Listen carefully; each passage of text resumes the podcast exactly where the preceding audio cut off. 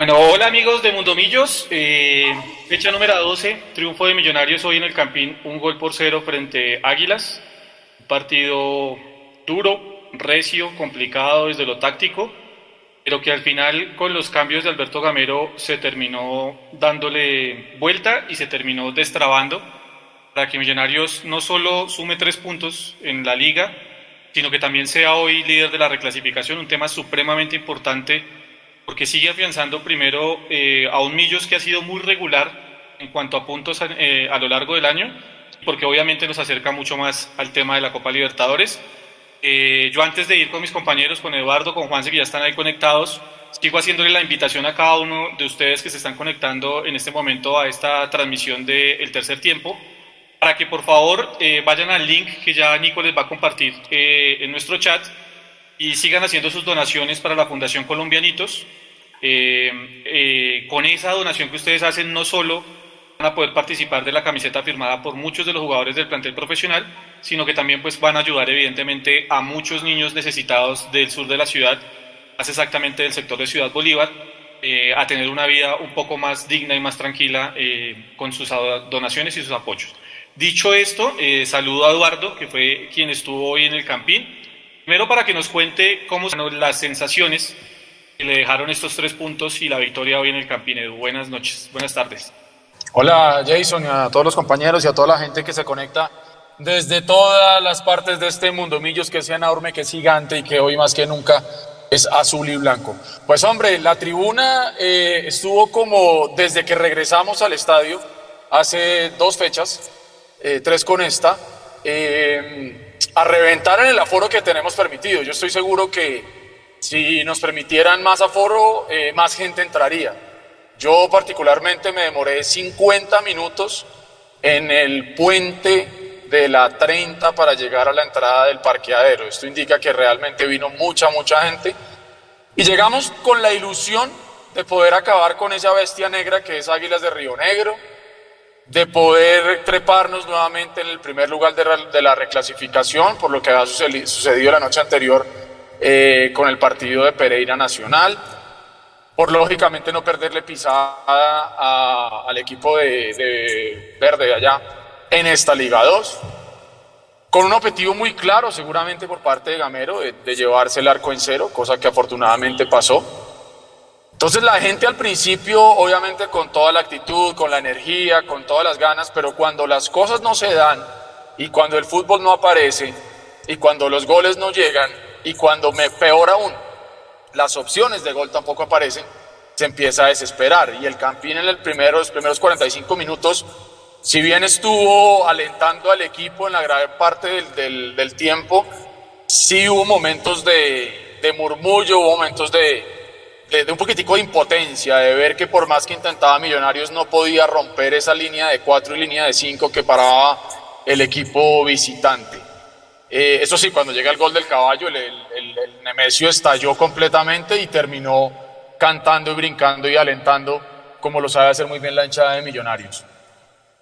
Y ya pasando al tema del fútbol, eh, yo creo que esto es un triunfo que se edificó sobre tres o cuatro pilares fundamentales. Uno, eh, el trabajo táctico del profesor Gamer. Dos, el método, hubo método hoy, y ese método se ve eh, que se trabaja en los entrenamientos.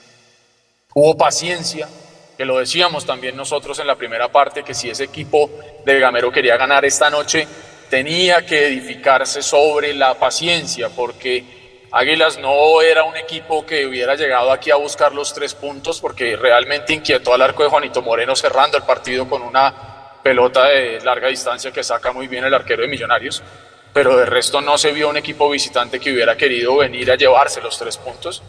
Eh, fue un equipo que vino a buscar el empate y sabía que con eso hacían buen negocio y dejaban mal parado a Millonarios en la tabla de la reclasificación.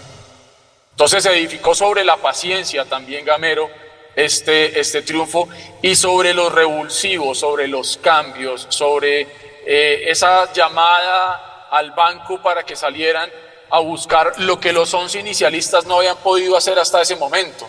Porque no podemos decir que los 11 jugadores de Millonarios inicialistas hayan hecho un mal trabajo. Lo que pasa es que eh, Águilas se paró muy bien y fue un equipo corto, fue un equipo que estuvo en bloque y que por más que se intentó por la banda izquierda, por la banda derecha, a veces por la parte de adentro, buscando con la pared, no lograba Millonarios romper eso. Y Gamero se la juega por el caballo, y no hoy.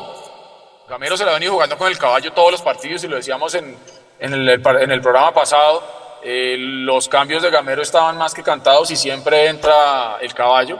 Hoy, para fortuna de Gamero, del mismo jugador y, de la hinchada, pues entró el caballo conectadito y, nos dio los tres puntos. Como también entró muy bien conectadito McAllister, entró muy bien a mi modo de ver Pereira. Entonces creo que fue un, partido que tocó lucharlo, tocó trabajarlo. Y con esta yo voy cerrando y es que yo prefiero muchas veces eh, estos partidos 1-0 y ya está a esos que de pronto para el ojo de la hinchada 4-3 o 3-2, porque es que un 1-0 le permite a uno pensar que el equipo estuvo equilibrado. Eh, y que yo creo que Gamero lo venía pensando y lo venía notando. Y hoy de pronto, mira, no fue la tromba en la parte de arriba, pero fue un equipo serio que logró generar fútbol en la parte de arriba, más en la segunda parte que en la primera, y que finalmente logramos llevar los tres puntos que son importantísimos, por como decía Jason, Estamos en este momento en la primera posición de la reclasificación con 66 puntos, Nacional quedó segundo con 64 y en la Liga Nacional es primero con 29 y Millonarios es segundo con 25. El Tolima, si mal no recuerdo, quedó tercero con 21. Entonces, eh, el camino de la clasificación para los cuadrangulares se ve cada vez más cerca, pero ese otro campeonato que se juega Millonarios de la reclasificación, esta noche sí aprovechó el pinchazo que tuvo Nacional y eso creo que sin duda es eh, prenda para que podamos dormir hoy tranquilos, contentos y la gente salió muy, muy feliz y muy contenta porque a hoy somos el mejor equipo de Colombia en lo que va de este campeonato. Juanse, ¿le gustó este Millos? ¿Le gustó lo que hizo Millonarios hoy en el Campín? ¿Qué sensaciones le dejó esto? Y para ir armando el debate, ¿en qué se mejoró hoy respecto a los anteriores partidos en donde pues obviamente habíamos encontrado bastantes falencias de Millonarios en defensa? ¿Qué cree que Oígame en ese aspecto y obviamente pues sensaciones Hola Jason, hola Edu, Nico, a toda la gente que nos está viendo. Sí, yo creo que pues para eh, añadirme a su mensaje, pues obviamente invitarlos a, hoy tendremos abiertos el último día que estará abierta la, la Donatón para la gente que quiera hacer sus donaciones para colombianitos, bienvenidas. Como les dijo Jason, es para gente que pues no tiene muchas oportunidades y que al final y que al final lo necesita y va a de gran ayuda para ellos. Segundo, eh, tarde pero llegó. Yo no sé si, si lo que hacemos desde acá como medio partidario sirve. Eh, Millonarios tuvo la oportunidad el día domingo, el día sábado, perdón, que falleció el hijo de Alfonso Senior de hacer el, el homenaje, porque el, Alfonso Senior Junior fallece por la mañana y pues, por la noche no se hace nada. Y casi que 15 días después se hace. ¿sí? Eh, se hizo el minuto de silencio. no sabemos si por presión, porque les tocó, pero pues bueno, lo importante es que el club se acordó de él. Eh, lastimosamente los homenajes se hacen en vía, como dicen por ahí. Bueno, Alfonso Señor Junior siempre quiso ver a Millonarios en un lugar mejor, como decían. En cuanto al juego, eh, pues sí, hombre, si uno mira los números, tocaba ganar como sea, ¿sí? Eh, en términos de, de, de 1-0, medio 0, lo que sea, pero pues ese otro papayazo de Nacional que hubo ayer tocaba aprovecharlo y ya estamos arriba en la, en la clasificación ya estamos a 5 puntos nada más de lograr pues los, los, los 30 puntos, lo cual no le podemos bajar el acelerador porque acuérdense que hay equipos como veíamos el jueves en el live que vienen muy pegados, entonces pues no hay que confiarse. Inclusive si, si, si ya la final de la Copa es Nacional Tolima, que ya automáticamente se va a abrir un cupo, tampoco nos podemos relajar. Yo creo que ese cupo y esa cantidad de puntos hay que seguir haciéndola. Y ya en el juego, Jason, en el primer tiempo, a mí me, digamos, me preocupó, pues hombre, si uno saca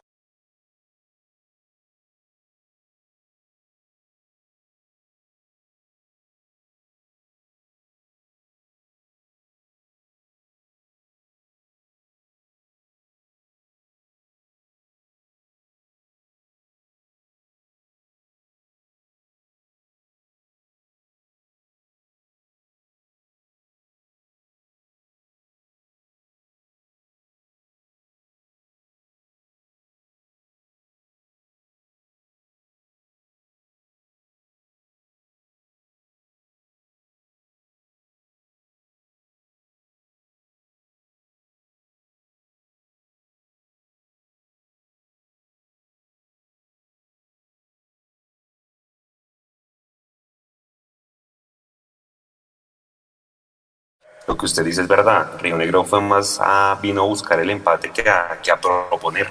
Porque yo vi el partido que le hizo Río Negro a Once Caldas en Manizales, que le ganó Río Negro muy bien y fue otra figura completamente diferente. Hoy, por el contrario, este equipo, este Estífano les dijo: aguanten a Millonarios. Ese, ese, ese pareciera el mensaje. Y bueno, ya para el segundo tiempo, que eso seguramente lo podemos hablar más adelante, porque si bien el caballo entra por una lesión, pues de pronto es un mensaje que si de pronto el caballo entra antes del minuto 80, donde siempre lo ha venido haciendo, pues de pronto puede meterse mucho más en el partido. Y me gustó Jason la actitud con la que entró Juber Quiñones. Vea que antes de que él entrara no habíamos rematado al arco de afuera y él fue el único que se arriesgó a rematar de afuera. Eso es otra cosa para, para destacar. rueda de prensa ya inicia. Profe Andrés, buenas tardes, felicitaciones por la victoria. Eh, para el profe, profe, eh, ¿por qué cree que le costó tanto filtrar juegos, sobre todo, eh, sobre todo en el primer tiempo al equipo, y le costó un poco hilvanar jugadas, sobre todo por el carril central? Y para Andrés, eh, ¿qué fue lo más destacado que, que vio usted hoy del equipo para llevarse la victoria? Gracias. Buenas noches para ti, para todos los televidentes. Aprovecho esta oportunidad para mandarle mis más sinceras condolencias a todo Santa Marta por la pérdida de un de un técnico de la Unión Magdalena, Samuel Tapia. Fuerza para su familia y que tenga paz en su tumba. Yo creo que ese fue el error que cometimos nosotros en el primer tiempo, querer filtrar balones por dentro, cuando eh, Águilas tenía un bloque medio bajo, con prácticamente dos, ni siquiera dos, tres en la mitad, con Hospitalechi, con Díaz y con, y con Mardugo cuando entraba. Y ese fue el error que cometimos en el primer tiempo, querer filtrar balones por mitad cuando teníamos que elaborar, circular el balón sin desespero. Yo creo que para el segundo tuvimos esa gran tranquilidad. A veces se veía que, que íbamos empatando el partido y yo me gustó del equipo la tranquilidad que tuvo para circular, que no, se, no nos desesperamos. Sabíamos que enfrentábamos un equipo complicado, equipo que tengo, tengo entendido que hacía muchos años no se le ganaba aquí. yo creo que en eso los muchachos entraron convencidos de que íbamos a jugar un partido duro, un partido fuerte. Y así fue. Yo creo que también hay, que, así como felicito a mi equipo, también tengo que felicitar a Águilas que vino y hizo un, trabajo digno aquí de un equipo que, se quería meter, porque esta era una de las posibilidades que tenían ellos. Pero vuelvo y repito, cuando entendimos que no todo era por el medio, sino por los costados, me parece que vi el equipo mejor. Cuando tú vas a filtrar un balón, el balón tiene que venir de los costados. No puedes filtrar un balón cuando el balón esté por, por en, el, en, el, en, los pasillos 1, eh, perdón, 2, 3 y 4. Tiene que venir el carril o del 1 o el carril 5 para poder filtrar un balón. Y yo creo que en el segundo tiempo lo hicimos y, ganamos un partido duro, pero ganamos bien.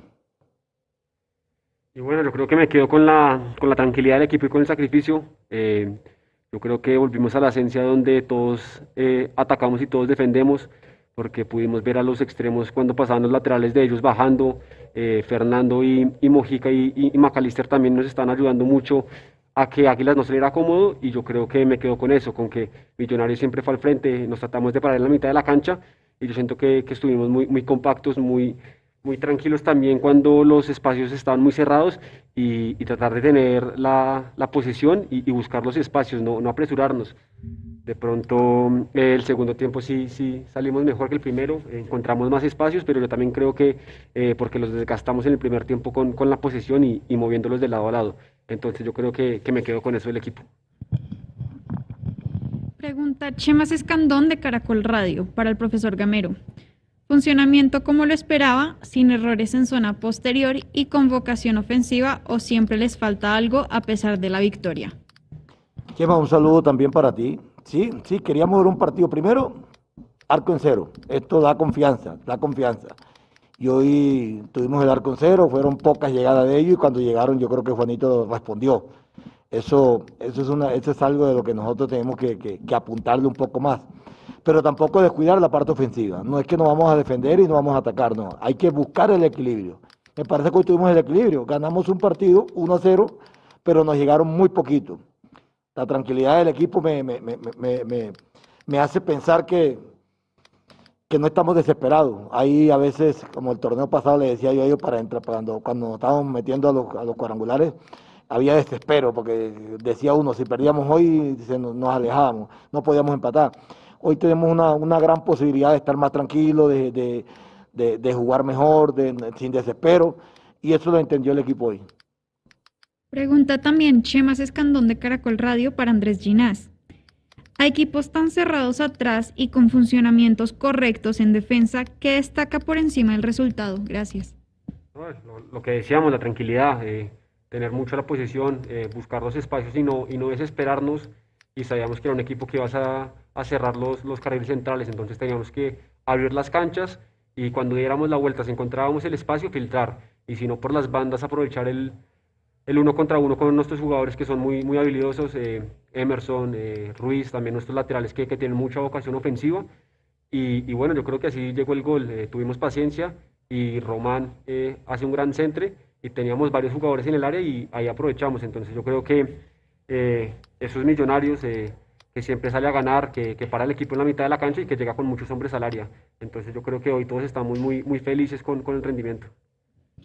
Pregunta Andrés Magri de revista Fútbol Total para el profesor Gamero. Se había insistido mucho durante las últimas semanas en mejorar el trabajo defensivo y hoy Millonarios saca el cero en arco propio. ¿Qué aspectos lo dejan tranquilo y en qué se puede mejorar aún, hablando de la labor en defensa? Gracias. Andrés, un abrazo también para ti. Indudablemente hay más tranquilidad cuando tú tomas tu arco en cero. Nosotros esa es una de las tareas que tenemos pendiente, tener nuestro arco en cero. Hoy lo tuvimos y aparte de que lo tuvimos, no porque nos hayan atacado y hayamos sacado tantos balones eh, que iban para gol, no.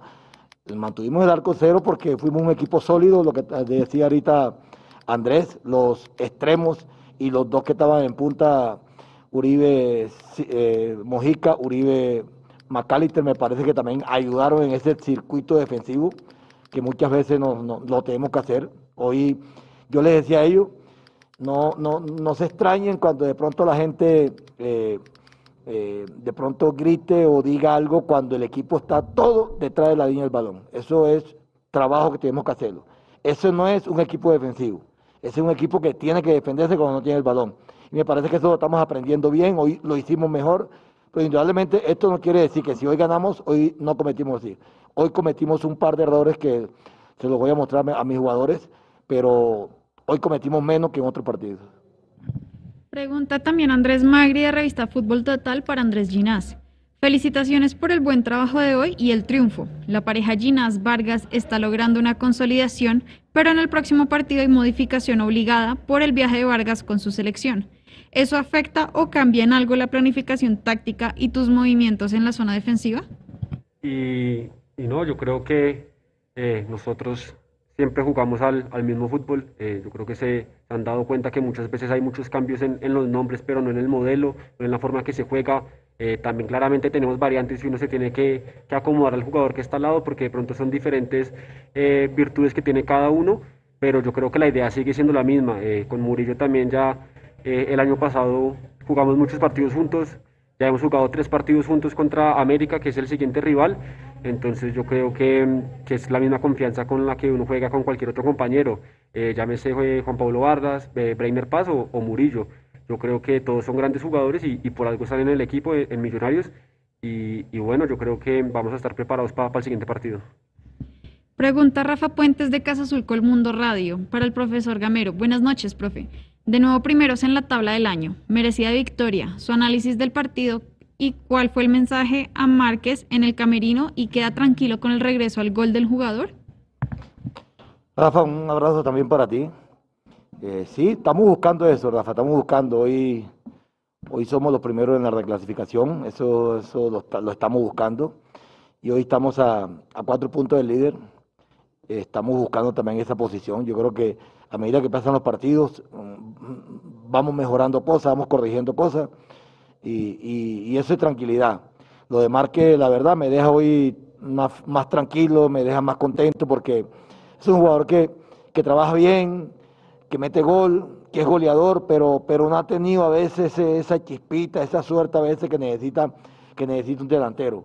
Hoy me parece que entró bastante bien, con más tranquilidad. Cuando entró le dije que jugara más con los centrales, en la mitad de dos centrales y que viniera un poquitico, que descendiera un poquitico más Uribe que de pronto eh, entrara en el circuito con, con Silva y con, y con Ruiz, que eran los que estaban de extremos en ese momento.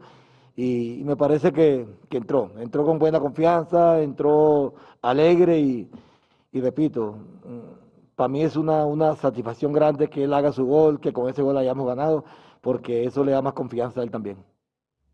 Pregunta también Rafa Puentes para Andrés Ginás. ¿Cómo calificar la victoria hoy al quedar el equipo de nuevo primero en el año? ¿Y qué sensaciones le quedan para lo que viene contra América en casa? Bueno, yo creo que como siempre toca seguir mejorando. Eh, por más que ganamos, como dice el profesor, igual hay errores. Eh, pero bueno, esta vez esos errores eh, otro jugador hace que, que, no se vean porque estuvimos respaldándonos y, y yo creo que tenemos que seguir así siempre que un jugador haga un error, el otro tiene que estar respaldándonos y estar siempre juntos. Yo creo que de pronto en, en, Montería nos faltó eso, que muchas veces no, no, estábamos tan juntos, dejábamos muchos espacios, muchos boquetes y ellos lo aprovecharon.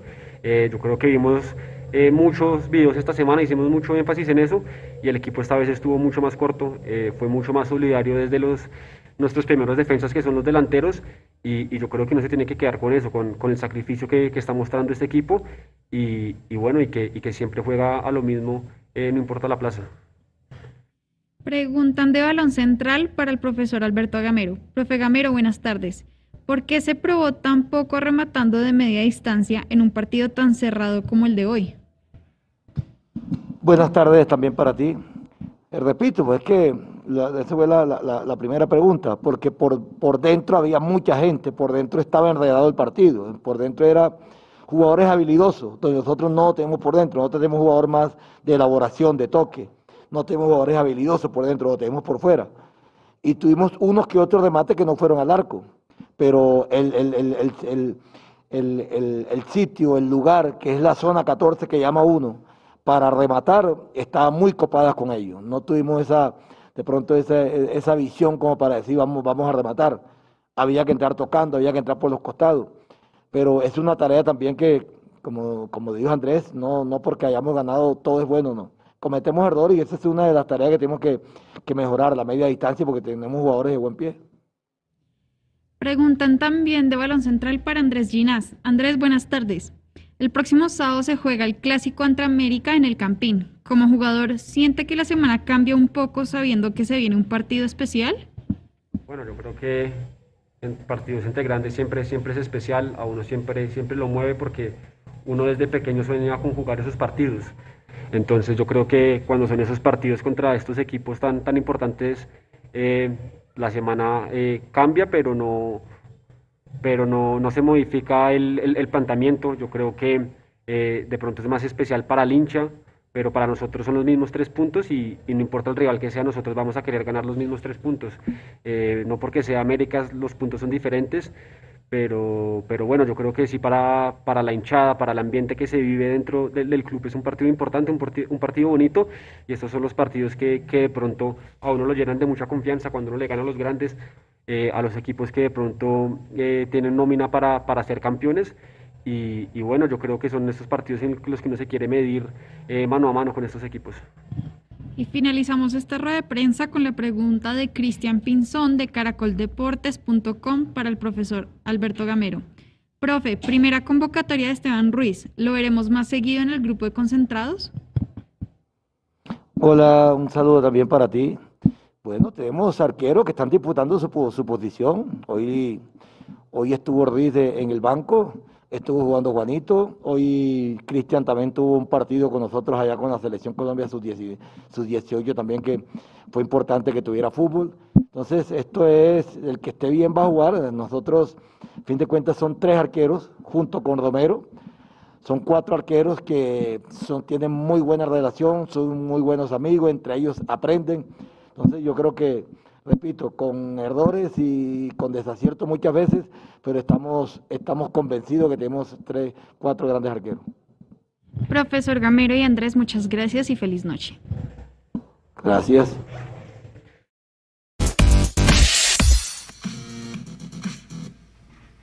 Bueno, señores. Ahí llegó Mechu. Sí, sí, ya está Mechu por ahí. Y Mechu, eh, empecemos con este tema eh, antes de, seguir analizando lo que fue el partido, le hago las mismas preguntas que les hice a, mis compañeros, a Edu y a Juanse. ¿Le gustó el Millonarios de hoy? ¿Quedó tranquilo con el Millonarios de hoy? y qué sensaciones le dejó esta victoria hoy frente a Águilas. Y está por ahí Mechu para que se meta y se conecte de una vez con nosotros a este debate eh, y a este tercer tiempo. ¿Me escuchan bien ahí, compañeros? Buenas noches. Sí, señor.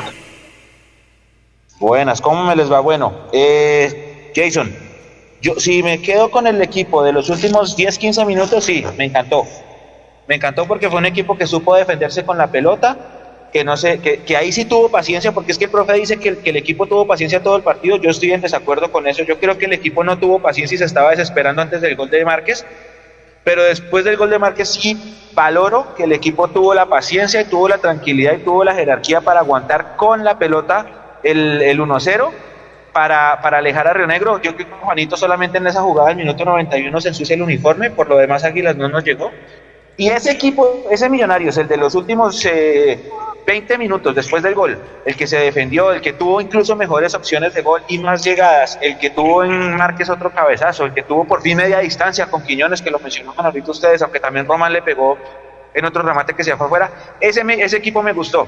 Ese equipo es un equipo que está ganando un partido y te lo defiende con la pelota como ellos dicen eh, que debe ser el, el, el sistema. El Millonarios del minuto 66 para atrás tiene cosas buenas, pero se volvió a repetir en ser un equipo que no sabía qué hacer después de pisar tres cuartos de cancha. No sabíamos qué hacer.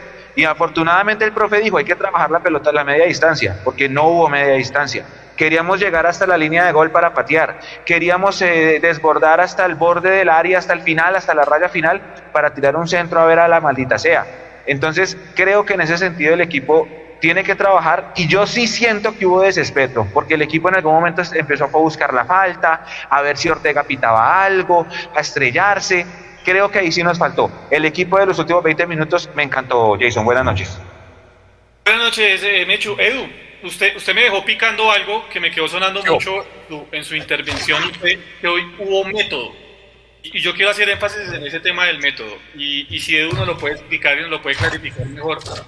Usted hacía énfasis en que hoy hubo un método de millonarios eh, como para entender realmente a qué se refiere usted y realmente para entender cuáles fueron los eh, las características o las bondades que tuvo Millonarios hoy para poder, para poder sacar los tres puntos en el campeón. Mire, lo que pasa es que cuando usted viene de tener partidos donde para el ojo de la tribuna, maravilloso que meter cuatro goles, que le metan tres, o usted meter tres y que le metan dos, eh, pues uno queda como, como hincha diciendo, hombre, qué rico este Millonarios que va al frente, no importa lo que pase. Y, y sí, hay momentos en los que eso va a salir bien. Hay momentos en los que vamos a poder ganar un partido 4-3 y los tres puntos y para la casa y todos contentos. Pero no siempre va a ser así. Y lo decíamos nosotros antes de oír al profesor Gamero, y ahorita él lo recalca en la, en la rueda de prensa, el equipo tenía que encontrar equilibrio. Eh, porque muchas veces el equipo se desbocaba y sí, llegaban dos, tres goles, pero yo creo que en medio de, esa, de ese calor de la pasión nos, que, nos descuidamos en la parte de atrás, lo dijimos muchas veces, por taparnos la cabeza nos tapábamos los pies. Y creo yo que hoy Millonarios sabía que se, y se iba a enfrentar a un equipo al que no le iba a poder meter 3, 4, 5 goles, un equipo incómodo, un equipo rocoso, un equipo que siempre que se le para a Millonarios le hace ver la vida a cuadritos. Y yo creo que el equipo supo entender desde el principio que iba a ser un partido, y lo dijimos en los primeros 15, 20 minutos, que este iba a ser un partido que lo iba a ganar Millonarios con paciencia. Y fue saber entender que no por desbocar, sino por irse a buscar el partido a la loca, a como saliera, el partido se iba a terminar dando para Millonarios. Y cuando Millonarios se da cuenta que se encuentra de frente con una muralla y con un bloque muy fuerte, el equipo no traicionó su vocación ofensiva, pero tampoco se regaló. Porque es que también hay que tener en cuenta que puede que Millonarios se vaya para el ataque y hay momentos en los que usted ve al equipo de Gamero donde está parado Juan Pablo Vargas y Andrés Felipe Ginás en la mitad de la cancha. Y cualquier otro equipo que sepa aprovechar eso nos mete un contragolpe y nos deja mal parados.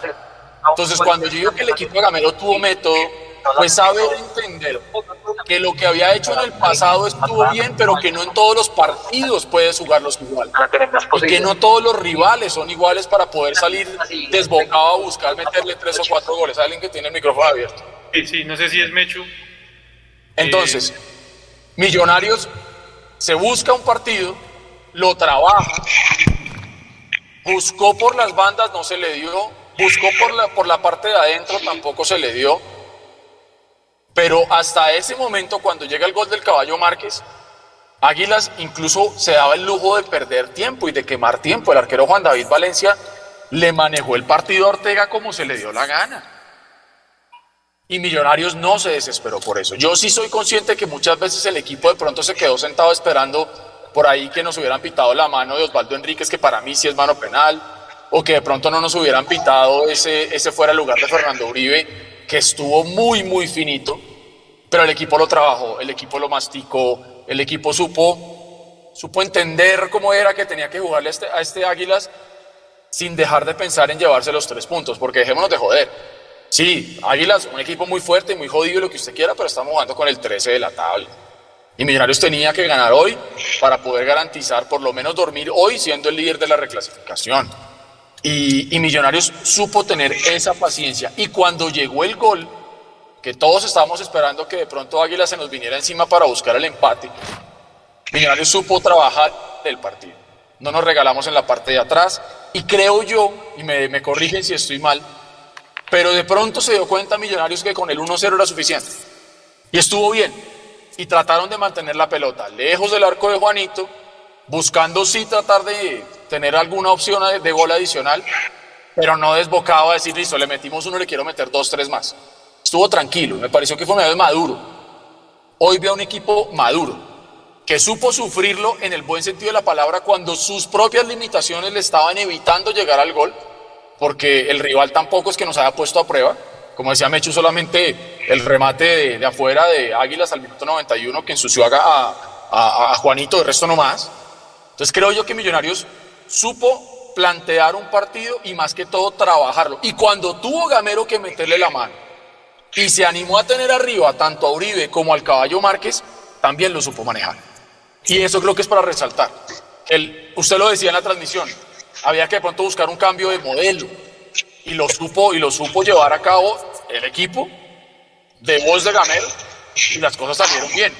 Creo yo que nos permite ver este Millonarios que, que cuando le toque ganar un partido 1 a 0 lo va a hacer y está bien, que no siempre hay que meter cuatro goles para quedar tranquilos.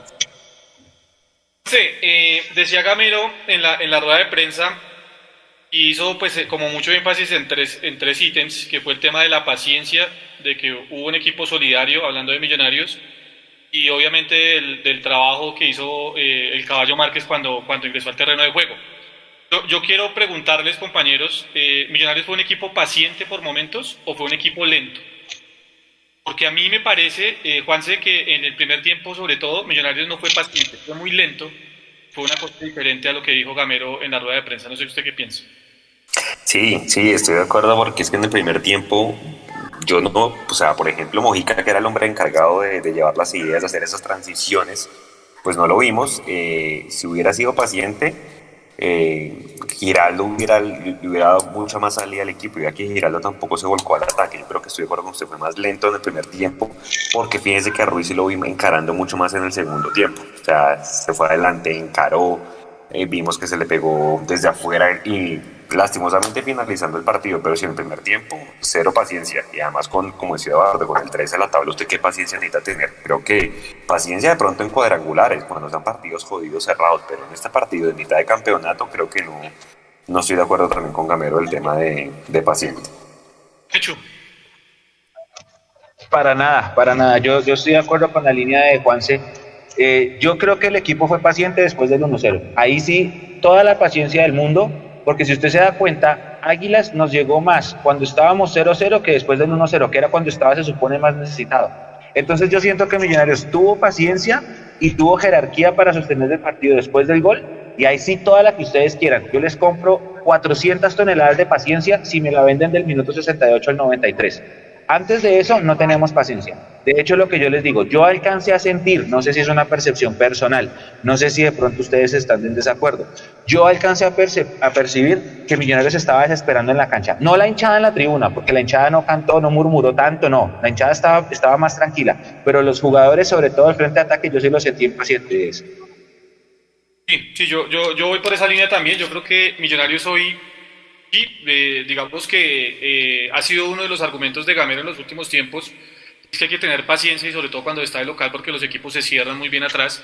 Y este Águilas, a diferencia del Huila y a diferencia de Patriotas, creo que es un equipo que tiene mucho más bagaje, Edu, eh, que es un equipo mucho más, ello, más hecho, tiene más músculo táctico y que por eso en algún momento, quizás basados en eso, también hicieron ver a Millonarios sin ideas, hicieron ver a Millonarios lento, que es mi percepción, sobre todo lo que fue el primer tiempo. Millonarios se, se tomó la pelota, se adueñó de la pelota después del minuto 5, pero no tuvo profundidad, al punto Edu que en el primer tiempo no tuvo ni siquiera un remate largo.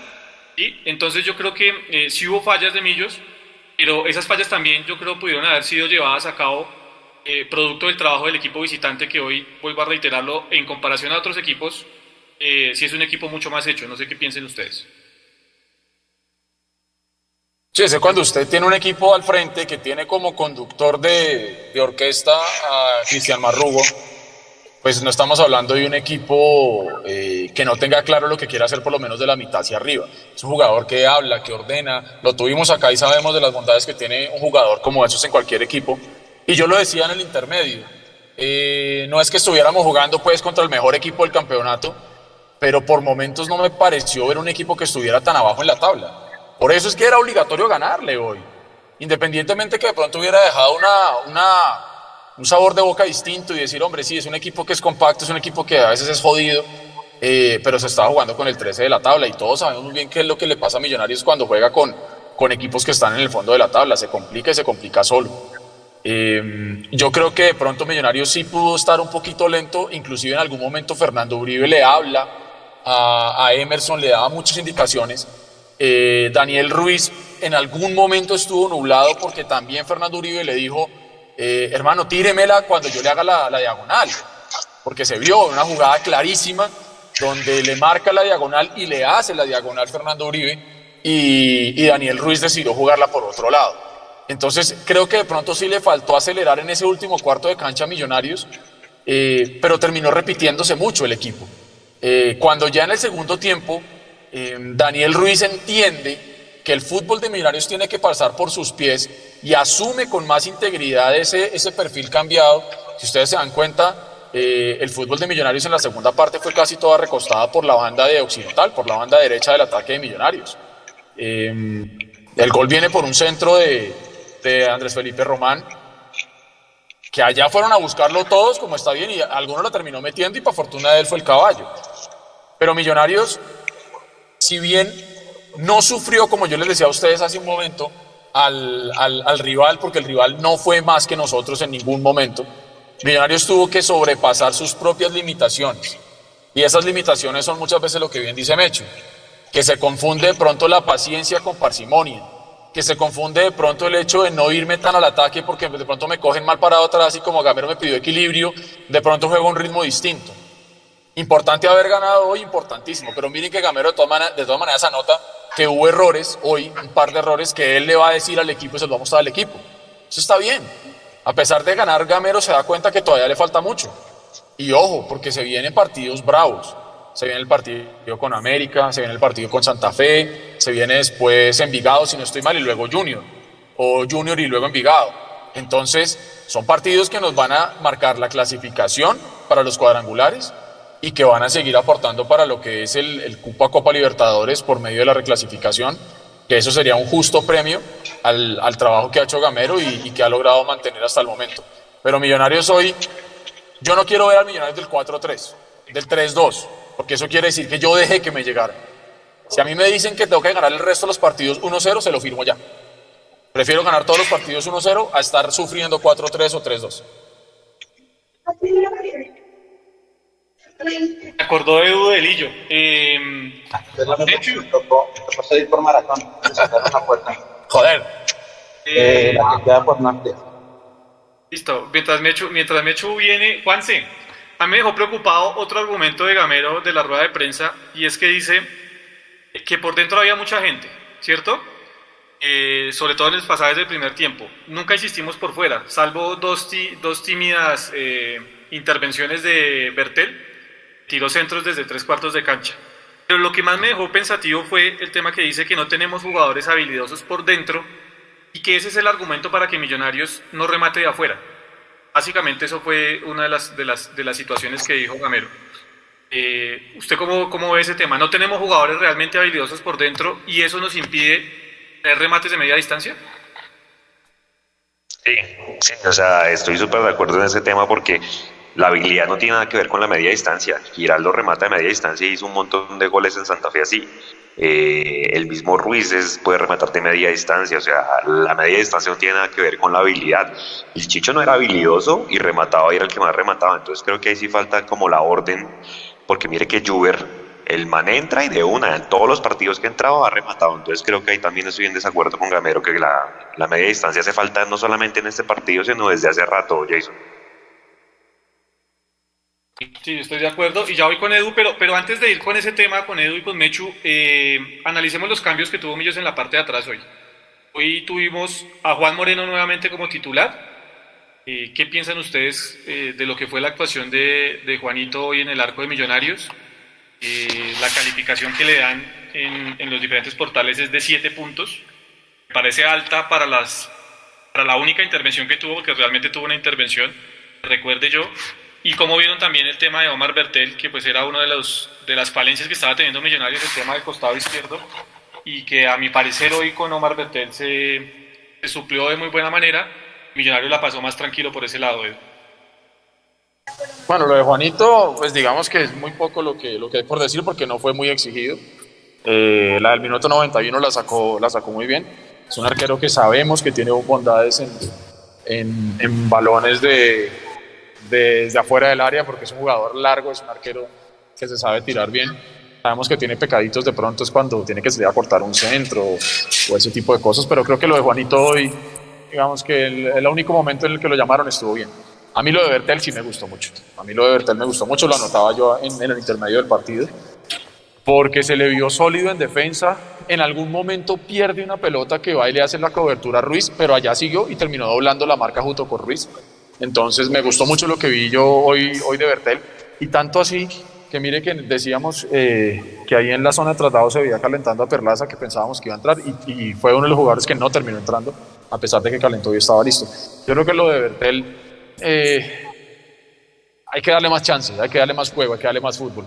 Y es un jugador que le puede cumplir muy bien a Millonarios. Me gustó mucho lo que hizo en la parte de atrás. Y las pocas veces que tuvo que lanzarse el ataque creo que estuvo bien. Lo que pasa es que Millonarios antes del gol fue un, un, constante tiro al aire en la parte de adelante. Pero Bertel me, me gustó mucho lo que hizo Bertel hoy. Sí. Vea que la, la, la, oportunidad de mejora, Jason, de, de Bertel, siempre lo hemos dicho que es la defensa, ¿no? O sea, la marca. Y creo que el partido de hoy es de los más completos que le he visto en ese tema. Obviamente no pasó mucho al ataque como lo veníamos viendo en el primer semestre porque fue el máximo asistidor y demás. Pero esos partidos le ayudan mucho a Bertel para eso, para mejorar sus, sus, temas de marca y creo que lo hizo muy bien. Vea que no nos llegaron por ese costado. Eh, hizo muy bien el 1-2 ahí con Ruiz y con Emerson cuando, cuando se metió por ese lado.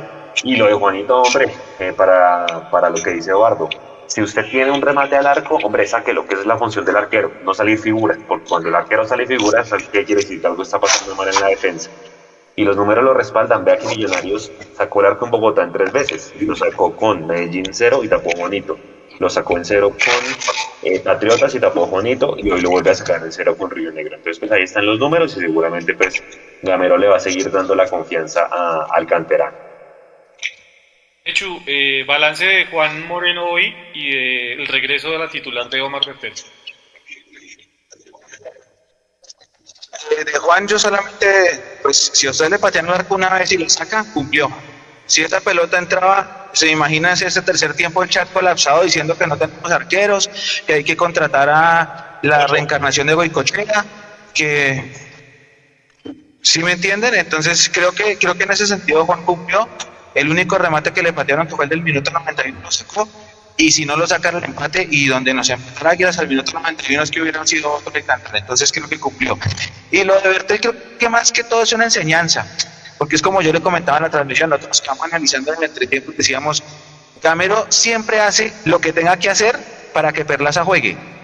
Y, y, lo alcanzó a llamar, lo alcanzó a llamar, o sea, lo alcanzó a sentar ahí, a darle indicaciones y no entró. Quiere decir que Bertel en algo lo convenció al final, porque no, que no saliera del terreno de juego, porque ya estaba listo el Perlaza. Es como si fuera del manual de Alberto Gamero, tiene que jugar Perlaza. Hoy rompió su propia regla el profe. Sí, sí, es verdad. Yo creo que eh, lo de Bertel hoy fue muy bueno. Yo creo que los jugadores de mejor calificación, porque en defensa creo que cumplió de la mejor manera. Eh, yo me atrevería a decir que de los de más alto rendimiento hoy en Millonarios, y pues me alegra obviamente el regreso de Bertel a la titular. Pasando ya a los centrales, eh, Edu, lo que es Juan Pablo Vargas y Andrés Ginas, o Andrés Ginas y Juan Pablo Vargas, recordemos que Vargas se va el día de, hoy para su selección, para la selección de Costa Rica, enfrentar la triple fecha de CONCACAF, las eliminatorias en ese octogonal final que tienen, lo vamos a perder de cara a lo que es el partido del próximo sábado entre al América aquí en Campín. Eh, ¿Cómo vio hoy el, accionar de los, de los defensores centrales de Millonarios? ¿Y cómo suplir la ausencia de Vargas dentro de ocho días, bueno, dentro de seis, siete días más, más bien, frente al América? Bueno, yo creo que cuando usted logra cerrar el arco en cero, no es solamente virtud del arquero, así como cuando le meten tres goles, no es solamente culpa del arquero, por más que uno u otro gol sea error clarísimo de, del golero. Yo creo que eso es todo un conjunto. Yo creo que el conjunto hoy de la defensa de Millonarios estuvo armónico, estuvo tranquilo, estuvo bien. Creo yo que el momento que tuvieron que hacer las coberturas lo cumplieron, lo hizo muy bien. Muy dinámico eh, Andrés Felipe Ginás tirándose al piso. Eh, yo creo que su físico de pronto es un poquitico más flaco que, que Vargas eso le permite tirarse al piso sin ningún problema, es más liviano y, yo creo que los dos jugadores entienden muy bien ya el trabajo que hace el otro y se complementan muy bien. Eh, yo creo que por eso era que en la rueda de prensa le preguntaban a Andrés Felipe Ginás que bueno, que qué va a pasar ahora con la ida precisamente de, Juan Pablo Vargas para, para la selección de Costa Rica y él lo decía, mire, con el que me toque jugar, con, con Paz o con Murillo, son jugadores que por algo están en Millonarios, decía Andrés Felipe Ginás, y seguramente esto ya lo deben venir trabajando desde hace rato, porque pues no es nuevo que, que Vargas sea llamado a la selección. Eh, obviamente, eh, la continuidad y el trabajo de dos centrales todos los días, en todos los partidos, pues permite que tengan ya sus, automatismos mucho más claros y ya saben dónde va a estar el otro, así ni siquiera se tengan que mirar. Pero creo que Gamero ha sabido trabajar muy bien eso y también nos hemos dado cuenta que, por ejemplo, cuando ha entrado Murillo, ha sido más que superlativo el, desempeño de Murillo y ha hecho ver también muy bien a Ginás. Entonces yo creo que por esa parte podemos estar tranquilos. Ojo, eh, también es cierto que se nos vienen partidos muy, muy complicados, partidos muy fuertes, donde no solamente los dos centrales, sino el equipo en su conjunto va a tener que estar muy bien trabajado, muy bien parado. A mí me gusta mucho lo que hace Ginás, cada vez se ve mucho más fortalecido, cada vez se ve mucho más maduro, cada vez se ve mucho más, mucho más tranquilo. A mí me gusta mucho la tranquilidad con la que juega Ginás. Eh, a veces inclusive es, es, tranquilidad criminal, a mí a veces me da como medio un paro cardíaco chiquito cuando el hombre hace unas jugadas ahí, pero es que tiene toda la confianza del mundo.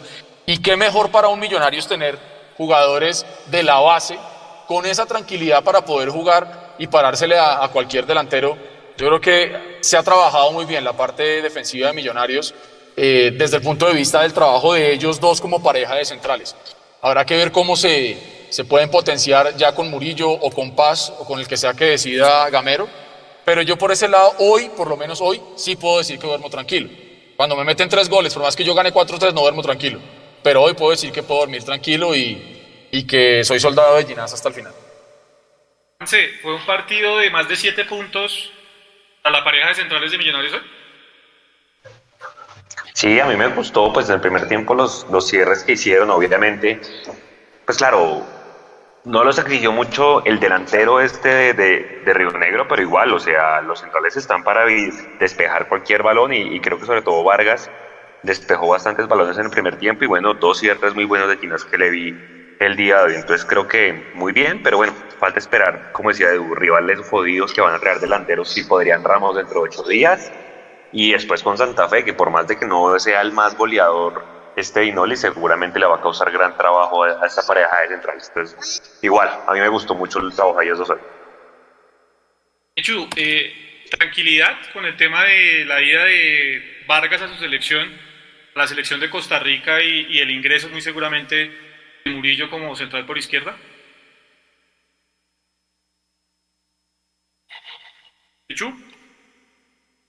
Bueno, mientras viene Mechu, Nico, mientras viene Mecho Nico, a ver si eh, vamos mirando cómo va el tema de la, de la donatón para la Fundación Colombianitos y si usted porfa nos va explicando el tema de cómo va a ser el concurso para la rifa de la camiseta eh, para todos aquellos que hicieron su donación para la Fundación Colombianitos. Claro que sí, Jason. Bueno, ahí, ahí me escuchan, Mejor este, mejor este. Ya, ahora sí. Eh, bueno, la, eh, aquí se ve la barra cómo va la donación. Aquí la estoy señalando. Esto es un, tiene un, un tope, eh, por así decirlo, simbólico, porque el tope que teníamos era de un millón de pesos. Claramente lo pasamos, hubo una muy buena participación de todos ustedes. Eh, pusimos este nuevo tope para que pudieran ver la barra, para los que participaran eh, salieran en pantalla y todo. Todavía queda tiempo para los que quieran donar. En YouTube está en la descripción, en Facebook está en la descripción el link. También en el chat en vivo está el comentario fijado para los que aún quieran participar. Eh, vamos, ya estamos reuniendo todos los nombres para escoger aleatoriamente un ganador. Entonces aprovechen estos últimos minutos para participar y hacer la rifa de la camiseta firmada por varios del plantel. La imagen estaba en pantalla durante la transmisión, aquí la tengo, se las voy a mostrar. Ahí está la camiseta. Entonces aprovechen estos últimos minutos para, para hacer su donación a la Fundación Colombianitos. Les mandan un saludo muy grande, que están muy agradecidos por el aporte. Y ahí va en el chat en vivo. Ahí está en el chat en vivo en Facebook. Ahora va en el chat en vivo en YouTube. Y en Twitch, para los que están en Twitch, la banda de Twitch también puede participar. Listo, ahí está. Entonces en unos minutos los interrumpimos y con, con, un Excel con todos los nombres vamos a escoger aleatoriamente uno de los nombres para que se gane esa camiseta que se ve en pantalla, Jason. Listo, entonces aclarado, ya en unos minutos vamos con el sorteo de lo que es esta camiseta y seguir obviamente agradeciéndoles a todos y cada una de las personas que se hicieron partícipes de esta donatón para la Fundación Colombianitos. Esto es en dólares, ¿no, Nico? 962 dólares se han reunido hasta el momento. Ahí dicen dólares, pero si están en pesos no importa, simplemente hagan la conversión, ahí en la página lo pueden hacer. Entonces, eh, bienvenidos, desde un dólar pueden donar, es decir, 3.800 pesos. De ahí en adelante lo que ustedes quieran bienvenido sea. Listo. Eh, Edu, uno, uno, se pone a mirar el tema de las calificaciones y de la defensa, incluyendo a Juan Moreno, el que con más baja calificación fue obviamente hoy estipulado fue el tema del rendimiento de Andrés Felipe Román. 6.7 le dan de calificación al lateral derecho de Millonarios con todo y que hizo la asistencia del gol. ¿De acuerdo? ¿No está de acuerdo? ¿Cómo le pareció el partido de Andrés Felipe Román el día de hoy? Lo que pasa es que Andrés Felipe Román nos ha acostumbrado, por lo menos a mí, a ser un jugador tan picante en el ataque cuando, cuando sale a cumplir su función de interior en el ataque, que cuando de pronto no está tan clarito en el ataque, pues de pronto no se nota tanto. Pero es que si, si ustedes me dijeran a mí, no, es que quedó así de calificado porque le hicieron la fiesta por esa banda o porque no dio pie con bola, pero pues yo no lo veo así. Lo que pasa es que eh, jugamos contra un rival que no nos exigió mucho y de pronto a Román a veces se le califica pensando es en su vocación ofensiva, que es donde más brilla, y no tanto en la, en la defensiva, porque vuelvo y digo, yo no veo que Águilas nos haya llegado por ahí, yo no veo que Águilas haya abierto un hueco gigante, una tronera en la, en la, en la oficina, en la defensa de Millonarios por el lado de, de Andrés Felipe. Eh, yo creo que lo que pasa es eso, es que estamos acostumbrados a ver a un Andrés Felipe eh, volcado al ataque y de pronto cuando no sale tanto, cuando tiene que regularse un poquito, de pronto pensando en ese equilibrio que estábamos hablando, pues no brilla tanto, pero, pero yo no creo que sea para, para que quede calificado así, es decir, eh, yo no vi a, a, Millonarios sufriendo por ese lado como para que digamos que Andrés Felipe tuvo un mal partido, yo creo que toda la defensa estuvo muy pareja toda la defensa estuvo muy pareja. O sea, de pronto sí, más superlativo lo de Bertel, pero, pero tampoco como para decir que Andrés Felipe Román estuvo hoy apagado, no, no, lo veo tan así. Sí, respecto a Andrés Felipe Román. Aquí estoy viendo el porqué de, de, esa calificación y claro, como eso es un software que saca números y data todo el tiempo, pues obviamente ellos ponen la calificación en función de eso y aquí estoy viendo eh, que Román disputó 13 duelos, perdió 10 pero claro, puede que esos 10 hayan intentando salir porque pues efectivamente defendiendo y marcando creo que pues no lo hizo mal, porque de hecho pues por ahí no nos llegaron en, en, Águilas, pero más bien yo creo que en la intención de salir fue a disputar duelos, los perdió de pronto con esa marca que le puso que le puso Río Negro y seguramente pues de ahí el software es que saca, pero sí, no, un centro como con la mano. Sí, un centro como con la mano y yo no sé si ya está Mecho ahí para, para que nos dé la opinión de Román y antes de que sí, sí, estoy. Ah, listo, ya, ya vamos, Mechu. Eh, yo sí creo que fue de los puntos bajos de los partidos bajos de Román, pero porque Millonarios, eh, en medio de esa lentitud que tuvo en el primer tiempo, no dejó que Román tuviera el, el fuego que normalmente suele tener como interior por izquierda, por, por derecha. Claro, no atacamos por ahí. Exactamente. Yo creo que ahí fue donde perdió Millonarios hoy en el tema y por eso Román no estuvo tan lúcido como en otros partidos. Pero eh, hay que decirlo, Mechu, que si hay, si hay algo importante que ha tenido Gamero en los últimos partidos ha sido precisamente la, la presencia de Román. Ha hecho dos goles en los últimos cuatro partidos, eh, ha hecho una asistencia y es de los jugadores determinantes que tiene Gamero en el plantel. No sé usted qué opina. Sí, además que yo complementando lo que dice Juanse, yo creo que como, como todo el equipo fallaba cuando tenía la pelota en tres cuartos de cancha, incluyendo los laterales que salían al ataque, eh, me imagino que los duelos que perdía Roman era ahí, porque por defensa, yo no me acuerdo a Águilas atacándonos por la zona de Roman, sí me acuerdo por la zona de Bertel, porque este Salazar, no Juan Camilo, a Juan Camilo lo nombraron en la alineación y no lo volvía, yo no volví a saber nunca de él, gracias a Dios, porque me imaginaba que se iba a jugar el partido de su vida hoy.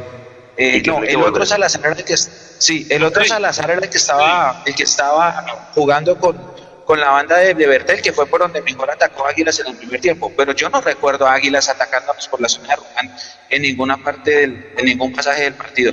Creo más bien que de pronto esos duelos que dice Juan se, se perdieron justamente en el frente de ataque, porque cuando todo el mundo recibió la pelota tres cuartos no sabía qué hacer con ella y ahí perdíamos, hubo mucho la entrega y mucho duelo perdido. Eh, entonces iba a acotar algo, Juan, al respecto. No, no, señor, dale. Bueno, démosle entonces. Giraldo y Vega, los dos volantes Eso. Este... Señor. No, no. Eh, cuando lleguemos al frente, tengo una pregunta. No sé si, no sé si, si me ayudan a aclarar ustedes. Hágale. Listo. Eh, Giraldo y Vega. Calificaciones que le dan, obviamente, este software del cual habla eh, Juanse. Daniel Giraldo, 7.3 de calificación. Steven Vega, 7 de calificación. Yo creo que más que aceptable el partido de los dos. Uno obviamente ya está acostumbrado a que Daniel Giraldo le aporte más en ataque a Millonarios, pero eh, al ver que Millonarios equivocó los caminos tanto en el primer tiempo y hubo tanta lentitud, obviamente también eso ve reducido el trabajo que normalmente se va a hacer Daniel Giraldo Juanse en el medio campo, y por eso hoy no pudo ni tener tanto despliegue al arco rival y filtrar tanta pelota como lo suele hacer el número 8 de Millonarios. Sí, hoy fue más en lo defensivo. Vea, disputó 12 duelos, ganó 9. En cambio, él sí le fue muy bien, pero fue en marca. Creo que a él sí le tocó hacer un trabajo mucho más de marca hoy.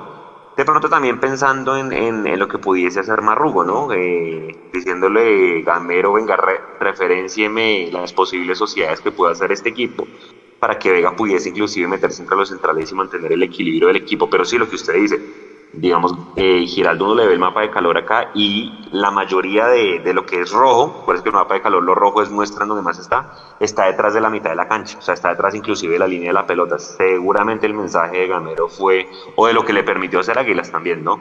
Fue quedarse atrás, pero pues no es lo único lo, lo que uno está acostumbrado a hacer, que es ser el socio ahí, porque fíjense que de pronto, no sé, eso tendremos que verlo más adelante, si posiblemente que no haya aparecido tanto Mojica hoy tenga que ver con que Giraldo tampoco apareció mucho desde atrás, que pudiese ser una, una causa, ¿no? Pero sí, efectivamente, el trabajo de Giraldo hoy fue más de, de marca que, de ayudar como un volante 8. Ese es un buen punto, Edu, ¿no? Porque hoy eh, lo, que, lo que marca Juanse del mapa de calor de Giraldo, que hoy no, no estuvo tanto en terreno contrario, eh, tendría que ver algo con lo que corrigió Alberto Gamero durante la semana y fue la orden de decirle a Giraldo, venga, se vaya porque de pronto el irse usted y al irse los laterales quedamos muchas veces desubicados y quedamos mal parados y entonces lo necesita usted un poco más cerca de Steven Vega para contener el ataque del rival. Yo creo que sí, yo creo que eso puede ir por ahí. Además que no se nos debe olvidar que, que sobre el papel, por más que él sea un volante mixto, sobre el papel él está para, para ayudarle a Vega a marcar. Y si el equipo se había visto tan, vulnerable, cuando se van al ataque los dos laterales, cuando se emociona también Giraldo y se mete ahí en la discusión en el ataque y queda solamente Vega atrás, pues el equipo lo coge mal parado. Entonces, vuelvo a lo mismo. Yo creo que nosotros veníamos viendo a un Millonarios desbocado en el ataque, a buscar goles a como de lugar por la izquierda, por la derecha, por el centro, por la mitad, por donde fuera. Y hoy vimos un equipo más regulado. Y ahora también es, es bueno lo que ustedes anotaban por ahí. Se reguló Millonarios o el mismo Águilas en medio de su bloque terminó regulando a Millonarios. Porque es que no podemos dejar de hablar del rival. Uno no juega solo los partidos. Y es cierto que se pudo haber regulado pensando en ese equilibrio que mencionó el profesor Gamero en la, rueda de prensa, que hablamos nosotros también. Pero lo que también es cierto es decir, bueno, primero voy a buscar el arco en cero, porque así es como gano el partido. Si no meten ningún gol, tengo asegurado por lo menos el 50% del partido. Y luego salir a buscar el gol que finalmente terminó llegando en los pies del, del caballo Márquez. Entonces, claro, cuando nosotros vemos que Giraldo, que es un jugador que puede irse al ataque y aportar bastante, no lo hizo tanto hoy, ¿sí? pues obviamente da para pensar que el equipo estuvo resguardando primero el cero y poniendo, digamos que sus funciones de marca por encima de las bondades en ataque que le podía entregar a, Millonarios en la parte de arriba. Y, bueno, lo de, lo de Steven Vega, no sé si me equivoco, pero creo que es la segunda tarjeta amarilla consecutiva. No sé ya cuántas lleva Vega, pero eso no pasaba antes. ¿Se acuerda que, resaltábamos mucho eh, que Vega era los jugadores que salía limpio de amarillas? No sé cuántas lleva ya, pero pero ya está, ya está más, más coloreado que como estaba antes.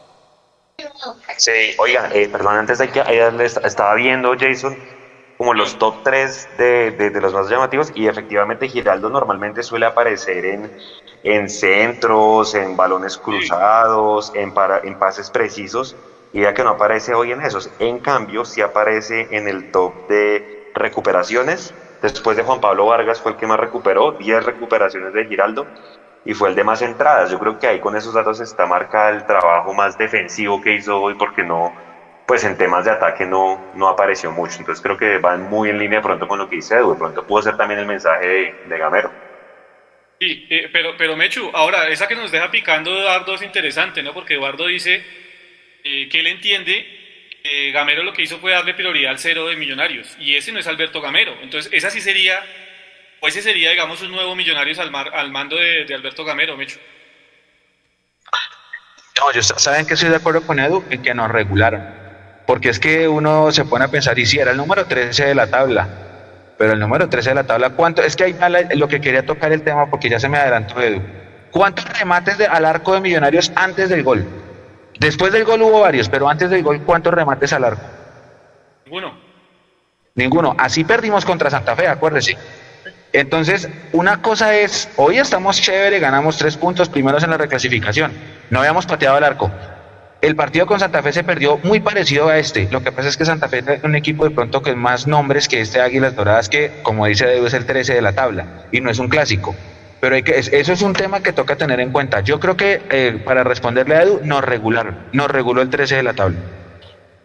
Sí, pero yo vuelvo a decirlo, puede que sea el 13 de la tabla, Mechu, pero a diferencia de Patriotas, de Huila eh, y otros equipos que nos han tocado acá en Bogotá, del mismo Santa Fe en ese clásico que perdimos, este sí es un equipo que tácticamente tiene trabajo y que a punta de experiencia, porque tiene jugadores de experiencia, eh, logra también complicar a, los rivales. Obviamente no es el gran equipo, no es el equipo que esté para pelear el, torneo, ni yo creo que le alcance para el tema de la clasificación a los ocho, pero sí es un equipo mucho más trabajado y mucho más elaborado este del venezolano que, los que, nos, otros que nos habían tocado en el Campín y con, los cuales nos habíamos visto muy feo, porque es que con Huila, más allá de haber ganado 3-1, hubo pasajes del partido donde nosotros aquí lo dijimos, no nos vimos bien y nos hicieron pasar eh, malos ratos. Lo mismo nos pasó con Patriotas y pues con Santa Fe ni hablarlo, que pues al final terminamos perdiendo ese partido con absolutamente nada por parte de Santa Fe. Eh, Mojica hoy, que yo creo que fue para mí el de más bajito eh, puntuación y el de más bajita calificación en Millonarios, hoy no se encontró realmente Mojica porque creo, mm, Juanse, que la, que la posición tampoco le favorece. Es un jugador que tiene media distancia, es un jugador que tiene muy buen encare en el uno a uno, pero que cuando le copan la media cancha o cuando tiene que ir a zonas de mucho tránsito, termina costando. Y yo creo que eso fue lo que le pasó hoy a Mojica. Eh, y por eso lo vimos tan, tan perdido hoy en el terreno de juego, al punto que tuvo que irse en el primer tiempo para que ingresara McAllister. Sí, sí, yo creo que, pues en teoría, en el planteamiento, es el encargado de llevarle la pelota a Uribe, pero vea que no, pues no es lo que se ve en el medio campo. Y creo que, acuérdese mucho el, el primer gol que le hacemos al Huila, que el que le lleva la pelota es el mismo Giraldo. Pues por eso yo insisto tanto de pronto que si, si, si la salida desde atrás no es tan limpia, Mojica de pronto no es ese hombre que va y busca la pelota y se rebusca las opciones para poner de frente al arco al, al delantero. Entonces creo que en, ese, en este tipo de partidos, y fíjese que usted hablaba de Santa Fe, contra Santa Fe Mojica también jugó y re contra perdido. Entonces como que es dependiendo del tipo del rival, esos rivales que nos encierran y que nos anulan, creo que Mojica se, se desaparece por, por completo cuando no le llevan la pelota tan limpia desde atrás. Sí, sí. Eh, Edu, su balance de Mojica, ¿qué le ha parecido Mojica? Pues para que hagamos, vayamos haciendo también un balance general, porque tampoco nos podemos quedar con la, el funcionamiento, con la tarde del día de hoy de Mojica, sino realmente cómo le parece a usted Mojica. Si hoy, por el presente de Daniel Ruiz y por lo que significa Macalister Silva, tiene puesto en la titular el número 10 de Millonarios. Hombre, yo no suelo tirarle mala leche a los jugadores de Millonarios, pero a mí me parece un jugador muy normalito. Muy, muy normalito. Mm, tuvo partidos en los que deslumbró y sacó talento y decíamos, uy, ahora sí despegó, ahora sí llegó. Pero el siguiente partido, los siguientes dos partidos no. Eh, hoy yo no lo vi. La única en la que lo vi es cuando Emerson le hace ese cambio de frente y, y él la remata sin dejarla caer y la tira ya contra el tablero de, de la norte. De resto no más. Mm, yo creo que es un jugador que hoy jugó de titular porque Maca no estaba para los 90, pero cuando Maca esté recuperado, yo creo que nuevamente eh, el puesto de Mojica va a ser eh, la banca y entrar, no sé si a rematar partidos, algo así, porque no, no lo veo. Y lo, decíamos, de pronto es la posición en la cancha. No, es que si, si juega por la izquierda definitivamente se ve mejor. Eh, que si lo tira por la mitad de pronto se pierde, se opaca. Pero yo creo que aquí hemos visto jugadores que le ha tocado, les ha tocado adaptarse a algunas circunstancias en el juego o al misma, a la misma solicitud de Gamero y han logrado salir adelante. Yo creo que Mojica todavía nos está debiendo, como a pesar del gol y todo lo que ustedes quieran, el Caballo Márquez también le está viendo mucho fútbol a Millonarios. Entonces creo que son jugadores que llegaron en su momento, no tienen la culpa de haber llegado y si se van algún día, pues muchas gracias y, y hasta luego. Pero no, no, no, no creo hoy que sean jugadores eh, preponderantes en el esquema de Gamero que si Mojica no está el equipo se cae. Sí, de acuerdo con, de acuerdo con Edu. Creo que no me parece que sea un jugador normal, que sí me parece que tiene talento, pero sí me parece que es bastante lagunero. Y, suele pasar con este tipo de jugadores, Juanse. Les cuesta mucho y hagamos un recuento. Pues Santiago Montoya, en su momento Tálvaro. Yo creo que de ese talante, pues el único que siempre ha mantenido o que siempre mantuvo un nivel alto, pues fue Mayer Candelo, que es otro jugador, es un jugador de otro nivel. Pero a ese que le ponen el 10, eh, generalmente en Millos, Juanse, termina costando y, y terminan cayendo en muchas lagunas. Y entonces, viendo esa situación de Mojica, ¿qué revulsivo puede tener Gamero? Pues obviamente eh, para que esto no siga pasando y para que los equipos no se terminen sintiendo cómodos en Bogotá cuando vienen a plantear esa línea de 5 o de 4 volantes. Sí, porque es que esa, es lo que usted dice, Mojica no es ese tipo de jugadores que uno diga, no, es que este man con un pase rompe cualquier defensa porque la tiene clara, entonces antes de que le pasen el balón ya sabe a quién se la va a entregar. No, creo que no es, por más de que se ponga el número 10, es un jugador que no es ni media punta, pero tampoco es enganche. De pronto en Jaguares fue donde pudo irle mejor, porque en el Cali también era lagunero, como usted decía, nunca le pudo pues quitar el puesto a, a Roa, el que está en Independiente de Avellaneda hoy. Difícil, difícil porque usted mira, yo no sé, este muchacho Juber cuando lo mete en el de que entra, él es extremo, ¿cierto? Él no es volante creativo. Sí, no, extremo, extremo. Digo mirando alternativas porque, porque sí, pues definitivamente lo que dice Edu, yo creo que McAllister es el dueño de ese puesto definitivamente. No sé si realmente podremos ver en algún momento a Ruiz ahí por la mitad. Ruiz yo creo que ya lo, lo que mejor ha mostrado ha sido por los extremos, entonces pues yo creo que con la nómina que está ahorita, eh, Jason, yo creo que ese va a ser el jugador cuando McAllister no esté al 100%. Ojalá pues McAllister pueda volver pronto, pero pues Mojica va a ser seguramente el que lo va a relevar en el minuto 60, 70 o inclusive entre a acompañarlo. Pero hoy en la nómina no veo a uno para que Gamero pueda utilizar cuando McAllister no, no esté. Ahora, Juan, Creo que no- pronto podría ser, ¿sabe qué? Pensando para el 2022, torneo internacional, de pronto yo, yo sí saldría a buscar un refuerzo ahí porque si hay que decirlo, el Chicho no se reemplazó. No, eso es cierto, eso es cierto. Y McAllister ya todos sabemos que, que está ya eh, eh, en los últimos metros de su carrera. Y para esos campeonatos que esperamos poder jugar, yo esperaría que sí, sí nos reforcemos con jugadores de, de ese tipo de campeonatos. Porque imagínese uno jugando partido de Copa Libertadores, McAllister sentado porque no está al 100% y uno poniéndole todas las monedas a, a Mojica. Por ahí le puede salir una que otra, pero, pero no creo que sea el, el- el jugador robusto que necesita Millonarios en, en esa posición. A Daniel Ruiz tampoco se le puede tirar toda la responsabilidad, eh, lo mismo a Emerson. Es decir, yo creo que esa puerta que abre Juanse ahorita para el debate de pensar cómo tendría que ser la nómina de Millonarios si llegamos a torneo internacional, yo sí quisiera pensar que por más que estos jugadores que están hoy son los que nos llevarían a jugarla, eh, tendrían que reforzarlo, pero de manera importante. Si no, pues mire, los brasileños son amos y señores ahora de, de Conmebol.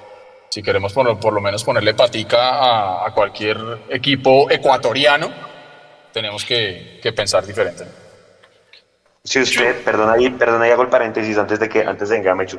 Si ustedes dependiera, porque para traer dos jugadores buenos, así, o sea, caros, que dije, "Vea, ahí, no sé, 3 millones de dólares, voy a inventarme, porque vendimos a Román, no sé, a, a cualquier otro. Y solo vamos a traer dos. ¿Ustedes qué posiciones traen? Yo contesto, yo traería un, un, un 10, sea media punta o un volante 10, y un arquero, pero de quilates, y ya. Ya lo otro, pues lo manejaría con lo que hay. ¿Usted qué haría, Edu? Digo pensando en torneo Sí. internacional. No, yo creo, yo creo que por la discusión que estábamos teniendo del tema de McAllister, eh, yo no quisiera encasillarme que tenga que ser un 10, pero sí un volante creativo, un volante ofensivo que le permita a Millonarios tener soluciones diferentes, porque es que eh, si decimos no, que tiene que ser un 10 clásico, pues hombre, eso va a ser un poquito difícil y eso casi que no se consigue ya. Y sobre todo tendríamos que pensar si Gamero va a jugar con un 10 clásico, pues que ya sabemos que, que Gamero juega diferente. Eh, yo quisiera pensar que pronto el tema del arquero, eh, yo no sé, si trajeron a este man Esteban Ruiz sin, sin contrato, yo no creo que estos, estos personajes les vaya Eso a hasta salir a diciembre. un arquero. Ese, ese man firma hasta diciembre. Pero usted cree que lo trae. Yo, yo, yo no sé por qué le digo que ese man lo van a terminar renovando. Porque no, no van a traer un arquero, un arquero caro. Yo quisiera Pero, pero pensar eso. espéreme, espéreme, ahorita tocamos ese tema de los arqueros porque yo sí quiero Sí. que cerrando toquemos el tema de los arqueros. Mechu, Hágale. eh, con, con 3 millones de dólares en el fútbol colombiano se traen más de dos jugadores, ¿no? Porque con dos jugadores no nos alcanza claramente para torneo internacional. Pero con 3 millones, Jason, yo creo que no alcanza para 3. Dos y monedas. Dos y eso. Sí. Porque cada vez el- esto, va, esto va subiendo. En las- dólares. Y además acuérdese, Sí. y acuérdese lo que siempre pasa, que cuando pregunta por un jugador Águilas, vale un peso. Cuando pregunta por ese jugador Millonarios, vale cinco. Está bien, Edu, pero acuérdese de la política de contratación de millonarios, ¿no? No es comprar de una, porque si vamos a hablar de comprar, sí, obviamente con, con 3 millones de dólares compramos dos jugadores si acaso. La política de contratación de millonarios es, vienen a préstamo, préstamo. por un año ¿De y miramos, y miramos si, si, si, si, lo- si lo compramos. Eh, Y téngalo por seguro que, que los directivos van a tener, para poder negociar a esos jugadores a préstamo, le van a decir, mira, venite para Millonarios que van a tener la vitrina de la Copa Libertadores. Venga, venga, chino, venga a jugar aquí. Seguro, hermano. Porque, pues, Ustedes, us- ustedes no pensarían en hacer lo que algo que hizo Santa Fe. Yo entiendo y corríjame, Jason, ah, que a la Roca Sánchez, no sé cuál patrocinador, lo está ayudando a pagar algo similar a lo que hizo Pepsi con Watson. Sería muy descabellado para una Copa Libertadores pedir en ayuda de un patrocinador para este tipo de torneos para otro año o definitivamente echémosle tierra a eso. Porque está demostrado que se puede.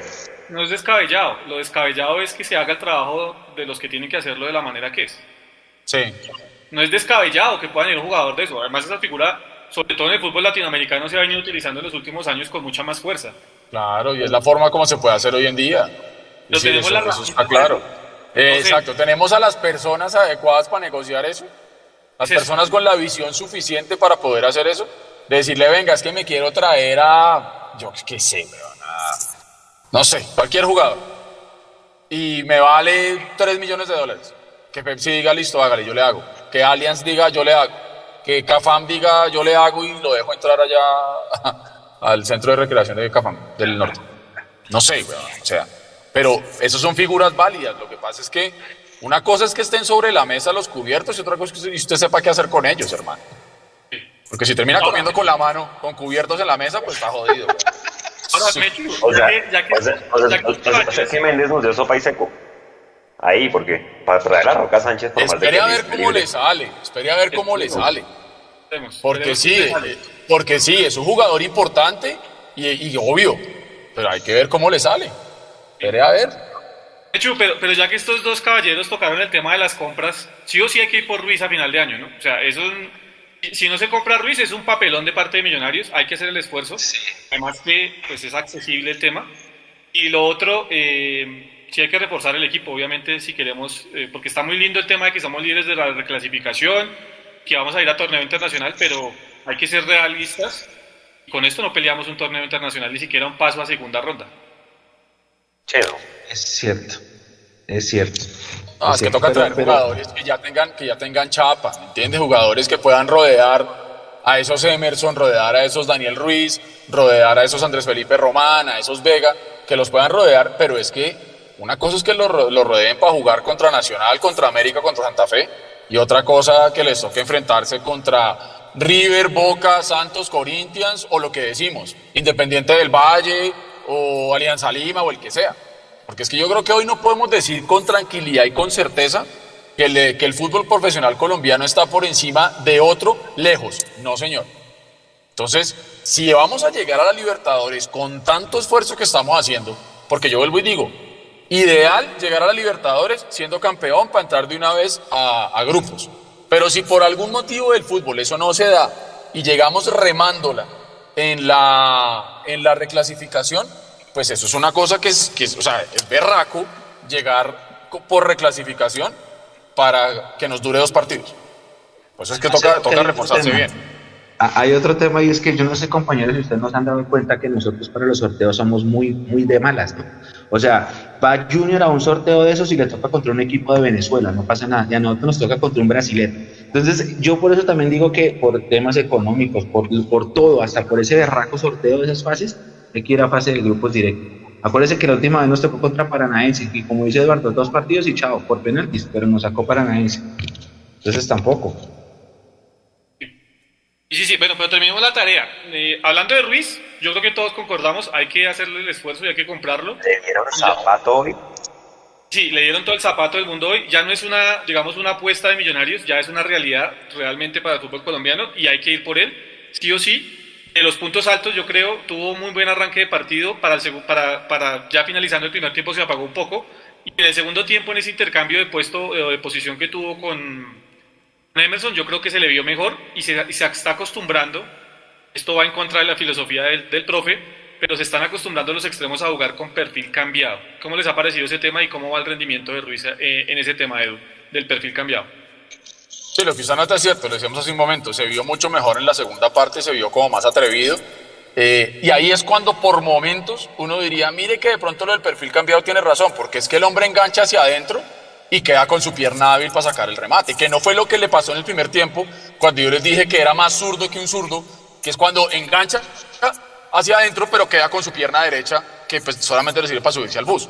Entonces, yo creo que Gamero acomoda ese discurso cuando, cuando, cuando le funciona y, a su mejor eh, versión. Eh, pero es cierto, se vienen acostumbrando los jugadores a, a ese perfil cambiado. Eh, a mí no me preocupa tanto eso. Me preocupa más es que los rivales ya vayan leyendo y entendiendo eso y que en los momentos en los que estos jugadores tengan que ser el primer defensor, se los ganen y se los coman cuando les piquen a su, a su pierna no. ¿no? Juan Cedele. Sí, aquí estoy viendo, vea que, o sea, Daniel Ruiz viene siendo el que más encara en el equipo. Hoy, hoy también lidera el top 3 de más encaradores, hizo 5 encares con con perfil cambiado y ganó, pues ganó 3. Eh, sí, pues definitivamente, eh, cuando nos lean o cuando tenga un, un lateral, pues obviamente sobre todo con mucho más cuerpo que él, porque yo creo que eso es un llamado de atención. Así como Duque llegó todo menudito, creo que a Daniel Ruiz hay que, hay que mejorarle el, el, tronco porque efectivamente, hombre, un cuerpo, cualquier cosa, hasta lo pueden terminar lesionando porque está muy blandito. Obviamente el que sea tan menudo también le ayuda, ¿no? Pues para ser rápido y para encarar más y toda la cosa, exacto. Pero sí de pronto eh, meterle un poco más de resistencia, pero sí, es una realidad y no se nos haga raro, muchachos, empezar a ver jugadores que vengan de Fortaleza el otro año. Acá Barato, el presidente de Fortaleza, y al técnico los entrevistaban en Caracol ellos decían, nosotros estamos interesados en seguir manteniendo vínculos con millonarios para mostrar jugadores. El otro año creo que tiene que llegar Navarro, Mechu, que toque, a, ese jugador toca hacerle seguimiento. Yo me comprometo a ver eh, si consigo números de cómo la dio Navarro con Fortaleza, porque acuérdense muchachos que Fortaleza, malito, malito, viene cabalgando la B. No se les agarra hay otro, ascendido. Hay otro muchacho, hay otro muchacho para mirar, un Pedro Franco. eh, Fortaleza viene cabalgando la B y seguramente si sigue así, pues obviamente tienen que jugar cuadrangulares y todo, pero puede inclusive ascender, porque parece que en diciembre ascienden dos equipos, ¿no? Eh, pero sí, eh, es, una, es una realidad y sí, y esa compra hay que hacerla lo más pronto. Creo que ya es un hecho que Millonarios lo va a hacer. Entonces, pues bueno, Fortaleza también es una buena fábrica de jugadores. Ya tenemos la experiencia con Duque y bueno, ahora con Ruiz, que también es una realidad. Pero sí, yo creo que mejorarle eso Jason, el tema de la parte física, pero sí es un jugador que encara y que tiene muy bien, muy buen pie, que tiene que atreverse hoy, sí o sí, a rematar más de media distancia, como lo tiene que hacer todo el resto del equipo. se la tira en la misma línea, pero, pero de diferente forma y es tranquilo con Daniel Ruiz, tranquilo con Emerson Rodríguez, y lo digo porque Gamero hace mucho énfasis, hizo mucho énfasis en el tema de que Millonarios no tiene juego interior y que todo lo hace por las bandas. ¿Son Daniel Ruiz y Emerson Rodríguez los abanderados para llevar el ataque de Millonarios? ¿A que el volumen de juego Sí, yo estoy tranquilo. Yo estoy tranquilo con ese, en ese sentido porque son buenos jugadores en los extremos. Aunque sí tengo que decirlo, y perdón a la gente que está en el chat, eh, el tema del perfil cambiado es lo mismo que la política de usar jugadores canteranos. Es algo que llegó por accidente y que como funcionó, se ha venido repitiendo. Acuérdense que antes el profe decía que a él no le gustaba eso, por más de que pusiera Perlas a jugar como, como lateral con perfil cambiado, el profe siempre decía que eso no le gustaba. Y un día le funcionó, un buen día en Bucaramanga le funcionó, y desde ahí entonces los jugadores empezaron a alternar a jugar con perfil cambiado, le empezó a funcionar algo que él decía que no le gustaba, ¿sí? Muy seguramente él dice que no le gustan las rotaciones. Si mañana vemos que está rotando, entonces también vamos a decir, profe, ¿cómo es que dice Edu? No me, no me cuadra la letra con la música. Esto del perfil cambiado para mí nació por accidente, le está funcionando, pero fue algo que, salió, eh, como se dice en Los Simpsons, un homero, hizo un homero y le funcionó. Eh, el tema del juego interior es cierto, es cierto, de pronto nosotros no tenemos juego interior, pero yo no siento, yo no siento, o, al menos no lo siento hoy, lo sentí después del 1-0, porque después del 1-0 a mí el equipo me encantó eh, usted puede tener mucho, mucho pase a los costados, pero no hemos desequilibrado tanto jugando por las bandas como en otros partidos. Es que prueba de eso viene que estábamos jugando tanto a querer patear desde el borde de la, de la raya de gol, que por eso hay cero disparos antes del 1-0. Y eso también hace parte del juego, no solo interior, el juego también por las bandas. Y, para que cerremos el tema de los titulares, eh, Fernando Uribe. Sigue siendo el goleador, ¿no? Ojo, que a veces no se le olvida a la gente. Eh, hoy, culminada la fecha 12, sigue manteniendo ese promedio de medio gol por partido, que creo que es muy alto para lo que son los delanteros a nivel mundial, inclusive hoy. Y, y hay que seguirle apostando a Uribe, ¿no? Porque yo veo que mucha gente está disgustada porque Uribe pues no marca, o porque Uribe no remata muy seguido al arco, o porque la única que le queda de frente pues se le va desviada creo que lo de Uribe, Edu, sigue siendo muy importante en Millonarios y hay que seguirle apostando, obviamente, ese trabajo con Fernando. Completamente, Uribe es un killer. Uribe ya nos tiene acostumbrados y ya sabemos lo que, lo que puede hacer. Mire, yo, yo, yo prefiero un Uribe que cuando le quede una pelota a la meta y no aparezca más, a que aparezca botando la pelota por arriba y pateando y todo porque es un jugador que ya está en una fase más madura, es un jugador que no está despuntando, es un jugador que no es un jugador joven, que, que, que, necesite eh, ganarse el puesto o que necesite demostrar. Creo que ya Uribe nos demostró hasta la saciedad con goles, que es para lo que se trajo, que es lo que puede hacer. Entonces, es, es, es un jugador que siempre va a ser importante y clave para Millonarios y Y tranquilos todos, tranquilos todos. O sea, no, no hay necesidad de, tener que verlo mojando cada, cada ocho días, hermano. Está bien, está bien cómo hace las cosas. Hoy la tuvo, hoy la metió. Lo que pasa es que ese fuera de lugar finito, finito que pitaron le impidió cantar su gol, pero hoy la metió. Otra cosa fue que se lo sacaron del bolsillo. Eh, Juanse, hizo gol el caballo, entonces, como en, en este orden de ideas de, de Gamero, cuando el arquero se equivoca lo saca, cuando el delantero acierta pues lo sostiene, entonces hay que mantener al caballo Márquez como titular. Pero antes, antes de eso, para, para complementar la respuesta de esta semana nosotros sacamos, eh, ustedes vieron, ¿no? Las tablas de los rankings de ocasiones creadas, asistencias y demás. Y usted mira a Uribe, Uribe, 12 remates al arco, 6 goles. Listo. O sea, ese- eso resume todo, hermano. O sea, us- Por ojalá eso, traiga un claro. delantero que la mitad de los remates sean gol, vaya usted y consígalo. Y sobre todo para torneo internacional, creo que Millonarios está durmiendo si no le está haciendo ya la primera oferta de renovación. Porque ¿Y sabe qué? Tolu- Toluca está ahí detrás. Hay otra cosa importantísima que de eso que usted está diciendo ahí.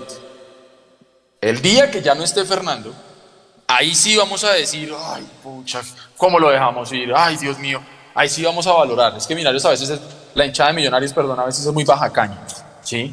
Entonces, tenemos muy buenas cosas, tenemos cosas que ponderar. Sí, lógico que se podrían hacer diferente, de pronto podríamos hacer cosas distintas y, mejor, qué sé yo. Pero lo que se tiene hoy Mire dónde estamos. Estamos primeros en reclasificación y estamos segundos en la Liga 2. ¿sí? Teniendo pasajes de muy buen juego. Con un goleador que está enchufado porque es que está haciendo el, el goleador del campeonato hasta el momento. Yo no puedo creer que haya gente que le quiera bajar el pulgar a Fernando Uribe, la verdad.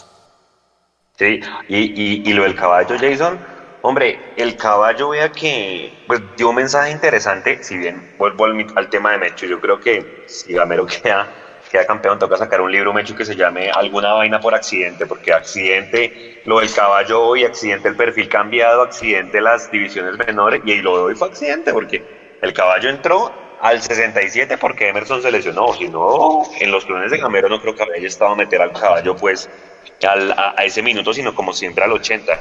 Pero lo que sí me queda de enseñanza es que fíjense que con el caballo se ganó más presencia en el área y eso de pronto puede ser un mensaje para Gamero, oiga, si hay partidos así de jodidos, pues meta al caballo desde antes. Pues porque obviamente, o de pronto cuando esté Abadía también, meta, de meta un delantero que pueda acompañar a Fernando porque obviamente el rival ya sabe que tiene que referenciar al goleador, pero esa referencia puede abrirle espacios a otro que esté atrás, porque fue así, vea que todos tenían cubiertos a Márquez, a perdón, a, a Uribe y a McAllister, y ahí quedó solo Márquez, que fue el que terminó empujando la pelota.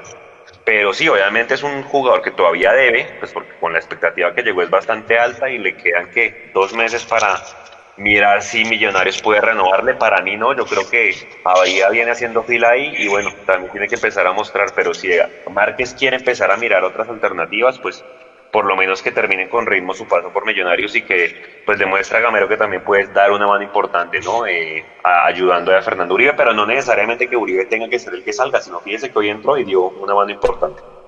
¿Usted se acuerda cuando nosotros al principio del semestre empezamos a analizar la previa de finalización y bueno, y el viaje a Orlando y toda esa cosa en su época? Que yo les decía, compañeros, a mí me tiene preocupado una cosa y es que nosotros somos muy predecibles. No todos los técnicos ya saben cómo juega Gamero y todos los técnicos, pues con el pasar de cada partido, los, tienen más posibilidades de estudiarlo y lo van a leer más fácil. Y se acuerdan que Jason decía en la transmisión, oiga, bueno, si, si, si no se puede con nombres, entonces dé un golpe sobre la mesa y cambie el módulo. Y eso fue lo que rompió Águilas. Porque Águilas estaba haciendo su partido con base en la lectura del esquema universal que todo el mundo ya le conoce a Alberto Gamero en Millonarios. No. Y cuando le mete el segundo delantero, ahí eh, mi amigo Francesco Estifano no supo cómo contrarrestarlo. Y no supo cómo, contrarrestarlo nunca más. Eso se, eso se vale. Es que uno no se puede casar con un esquema para siempre. Estoy de acuerdo. Estoy de acuerdo. Y bueno, y Juber, ¿les gustó Juber? A mí, a mí ese jugador me parece atrevido. En todos los partidos que ha entrado Jason, le ha pegado desde afuera. Y hoy le puso una pelota ahí como con la mano a McAllister que pegó en el palo, ¿no? A mí me parece que él entró, él entró con buenas sensaciones. Entró bastante bien, entró aplomado, le pegó desde afuera. Mm, poquito a poquito va sumando minutos Juber, un jugador que llegó el año pasado junto con Beckham David. Beckham David está en selección. No sé si alcanzaron a escuchar al profe que dijo que había jugado un, el equipo, el equipo que no jugó alcanzó a jugar un amistoso con la selección sub 18 debe ser. estaba Cristian. En ese, en ese, en ese equipo pues, eh, jugó Cristian Vargas, ¿no?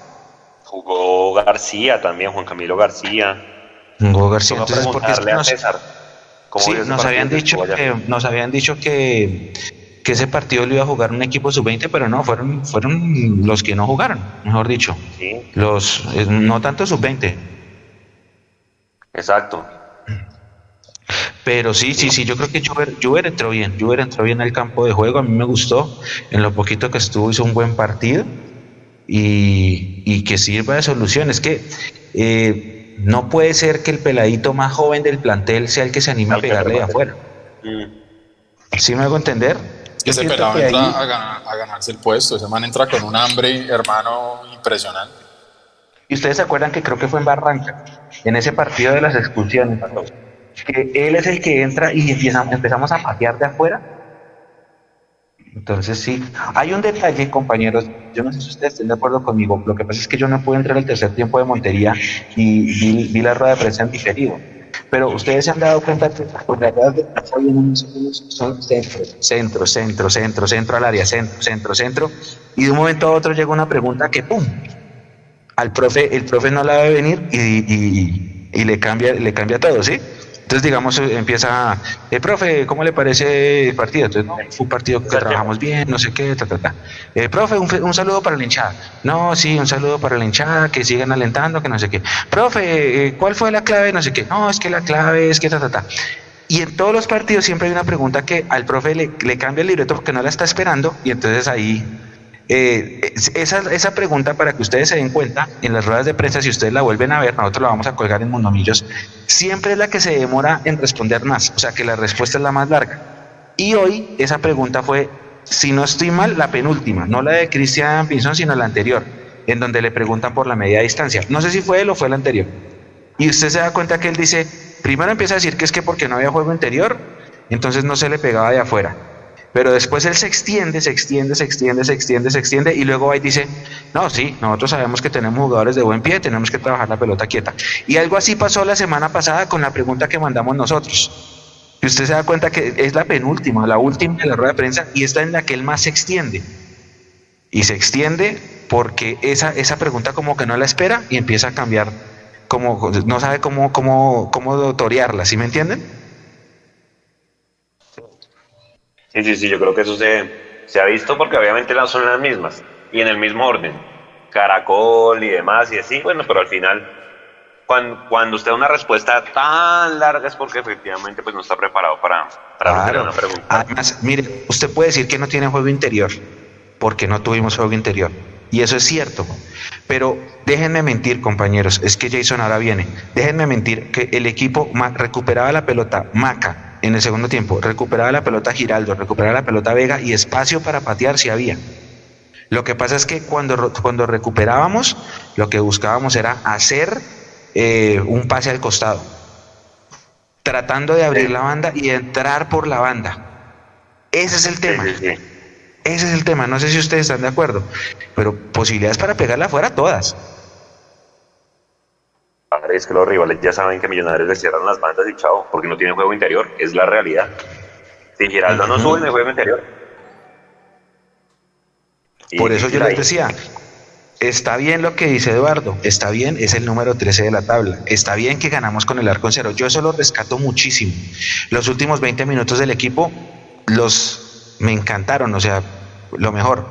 Pero antes de ese gol del caballo, ese este equipo no había tirado a puerta y era algo muy parecido a Santa Fe, porque es que uno empieza a ver, ya uno empieza a conocer como, como cada partido, ¿no? Entonces uno empieza a ver eh, que sí, que tenemos la pelota, que sí estamos jugando en campo contrario, que sí hay posesión, todo eso es verdad, eh, que sí le escondemos el balón al rival, que sí hay presión alta, pero también hay transiciones. Y esas transiciones nos, nos terminan acabando pues porque estamos jugados. Y fuera de eso, no hay remate al arco. No hay, hoy no rematamos al arco. ¿Por qué? Porque, como decían ustedes, compañeros, hace un rato, Águilas Doradas es un equipo tácticamente muy bien trabajado. El Huila es otra cosa, que el Huila pierde contra todo el mundo. Pero este Águilas Doradas nos costó, nos costó. Y sobre todo, no sé si también tenga que ver ese civilí de los, de los 10 partidos sin ganarles y los 6 años, pero costó. Sí. Oiga, Nico, si quiere que vamos con la rifa ya para ir cerrando este tercer tiempo, la rifa la camiseta y ya cerramos para ver qué siguen esta semana para Millos y cómo le fue a la gente de las divisiones menores hoy, para que me eche un resumen. Bueno, antes de eso, Andrés está intentando y me dice que la plataforma no está funcionando, pues yo estaba mirando y está todo en orden, sin embargo está activo el super chat. También se puede hacer por ese medio ahora. Ahí está activo para que lo hagamos por ahí por si algo para unos dos minuticos a ver si logra Andrés o Nicolás Munevar que quieren hacer su aporte. Si no, si la otra opción es también lo pueden lo podemos cuadrar por interno y, lo añadimos a la, a la donación, no importa que pues no salga aquí en vivo, eh, lo podemos cuadrar por interno y todo eso queda ahí eh, reportado. Listo, y para lo, del, para lo del sorteo ya tengo aquí listo el Excel con todos los nombres, los valores, la fecha, el mensaje que dejaron Simplemente es escoger un número al azar entre los 75, entre las 75 entradas que tengo aquí.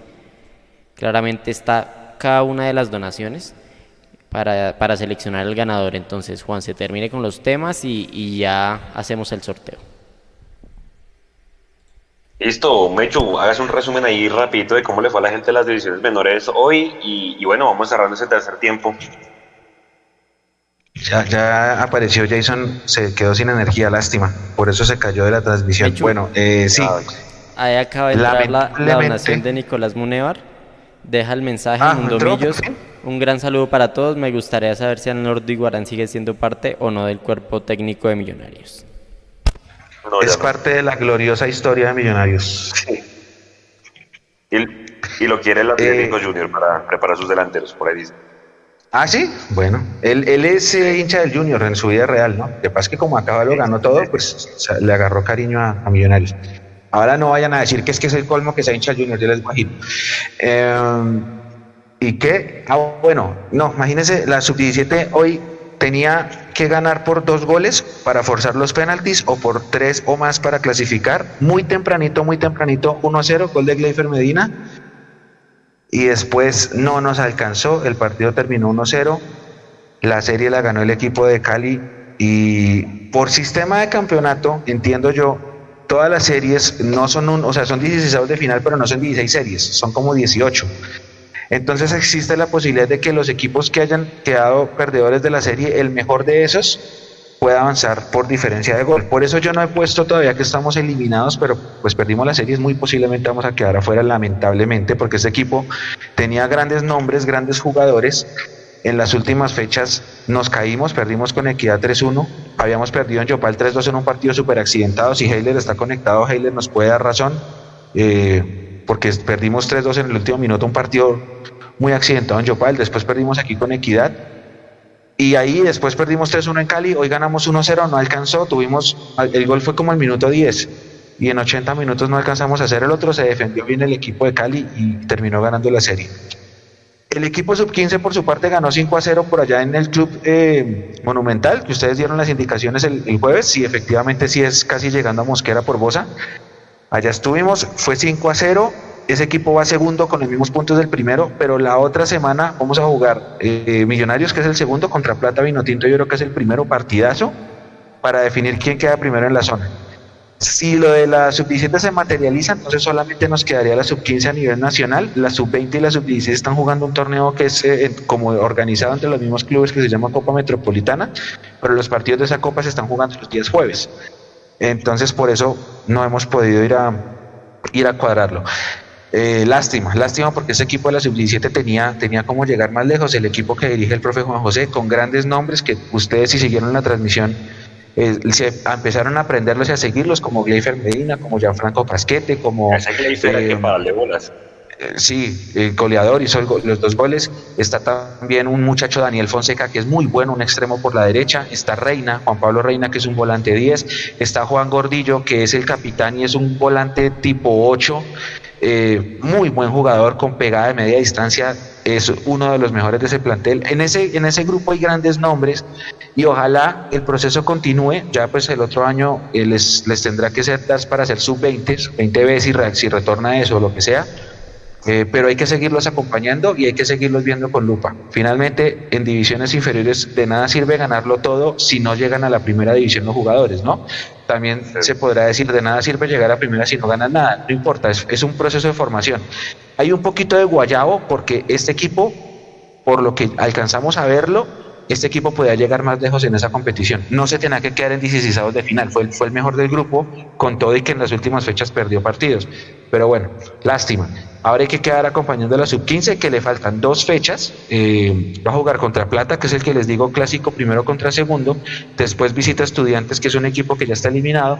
Y ahí empezarán las finales. Estamos en octubre 3, o sea, el 24 de, octubre, creo, para ese fin de semana, arrancarían los playoffs del campeonato sub-15. Así que ojalá este equipo esta categoría sí pueda llegar más lejos, compañeros. Listo. Edu, mensaje para cerrar suyo. Pero me cogieron aquí con un pedazo de pizza. no, pero vea. Mm, muy rapidito, cortita y al pie. Cuando se acabó el partido de anoche de Pereira, yo creo que a muchos se nos vino a la cabeza que hoy tocaba ganar sí o sí, como fuera, medio cero o como fuera. No podíamos desaprovechar el papayazo que nos, se nos estaba dando para la tabla de la reclasificación. Se lograron los tres puntos, se logra hoy dormir con 66 en la reclasificación, 64 tiene Nacional, y eso siempre va a ser positivo. Ahora la tarea es poderse mantener. Y eso se va a poder mantener de acuerdo al fútbol que muestra el equipo de Gamero y al famoso y tan mentado equilibrio, porque Jason me decía que, que aparentemente entonces Gamero había cambiado su filosofía de no ir siempre al frente, sino que ahora iba a cuidar el cero. Yo no sé qué tanto si es que Gamero va a cambiar la filosofía o la cambió por este partido o lo que sea, pero yo sí creo que es bueno que el equipo se dé cuenta que tiene que hacer de pronto cambios de dirección. Y si Gamero se dio cuenta que saliendo a buscarlo todo siempre no estaba encontrando el equilibrio que, que debía tener, está bien que recule y está bien que haga cambios y está bien que replantee sus cosas. Entonces, creo que estuvo bien, un triunfo que no fue holgado, pero tampoco se sufrió y podemos dormir, como digo yo, en lo más alto de la tabla de reclasificación y, y en la segunda posición de, de la Liga 2. Entonces, ya esperar lo que será el próximo fin de semana, que es un partido bravo también, un partido jodido, un partido de esos que le gustan mucho a la hinchada y que, como dijo Andrés Felipe Ginás en, eh, en la rueda de prensa, para la hinchada es un, equipo, es un partido importante. Para ellos son tres puntos iguales contra el América que contra otro rival. Entonces, hay que salir a ganarlo todo. Edu, que se quede Pereira o Quindío. En la A. Uy, jodido. Yo creo que se quede Pereira porque me cae bien después de lo que hizo anoche. Mechu, usted que, usted que ya los vio jugar también a los dos, Pereira o Quindío. A mí Quindío me gusta más como juega que el Pereira, pero bueno, pues está dándole duro ahí. A mí también me gusta más como juega Quindío. Desde lo táctico me parece un equipo mejor trabajado. Lo que pasa es que ayer Pereira ganó ese partido a punta de corazón. Sí, pero claro. sí, sí, sí, sí, sí. Y gracias a Jason Pereira. Debería, ¿quién más está, quién más está por ahí peleando descenso? Bueno, Willy no cuenta. ¿Quién es el otro? Jaguares. Jaguares. ¿no? Pues no, están lejos, no. Yo creo que el, otro cupo se queda entre, entre Quindío y Pereira. Lástima porque ambos son tradicionales, ¿no? Sí, sí, sí, son tradicionales y, y digamos el otro año sí sería chévere volver a esos estadios que son estadios de primera, primer, pues no de primer mundo, pero sí de primer nivel en nuestro país. Sí, bueno, hecho un mensaje para cerrar. Mensaje para cerrar. Eh, primero, pues siempre hay que celebrar las victorias, siempre, siempre. Uno, así gane 1 a 0 o 40 a 0, tiene que ser feliz si el equipo que uno quiere gana un partido, porque básicamente de eso se trata la naturaleza del fútbol, del juego. Eh, así que con esa felicidad nos tenemos que ir todos hoy. La chévere, lo chévere, perdón, de haber tenido fútbol en un horario tradicional de domingo por la tarde que hacía mucha falta y lo chévere de ganar en un horario tradicional en el Campín, que eso hace rato no pasaba, eh, 5 de junio por ejemplo. Eh, esos, esas cosas son chéveres y hay que celebrarlas, hay que disfrutar el hecho de tener el arco en ceros. Creo que eso fue lo más importante de esta victoria, aparte de sacarnos esa rachita pendeja de los, de los 6 años y los 10 partidos sin poderles ganar yo decía, el otro año hay que hacer ahora, empatar y superar a Águilas en el, registro de enfrentamientos directos porque uno no puede ser hijo de un equipo chico.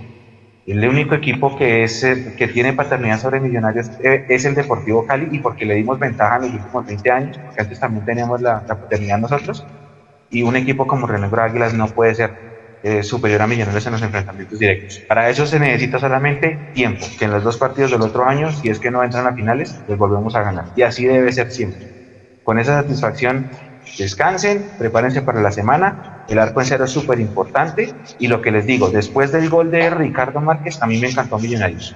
Antes del gol, ojo, ojo, porque a este equipo otra vez se le perdió la papeleta ofensiva. Abrazo.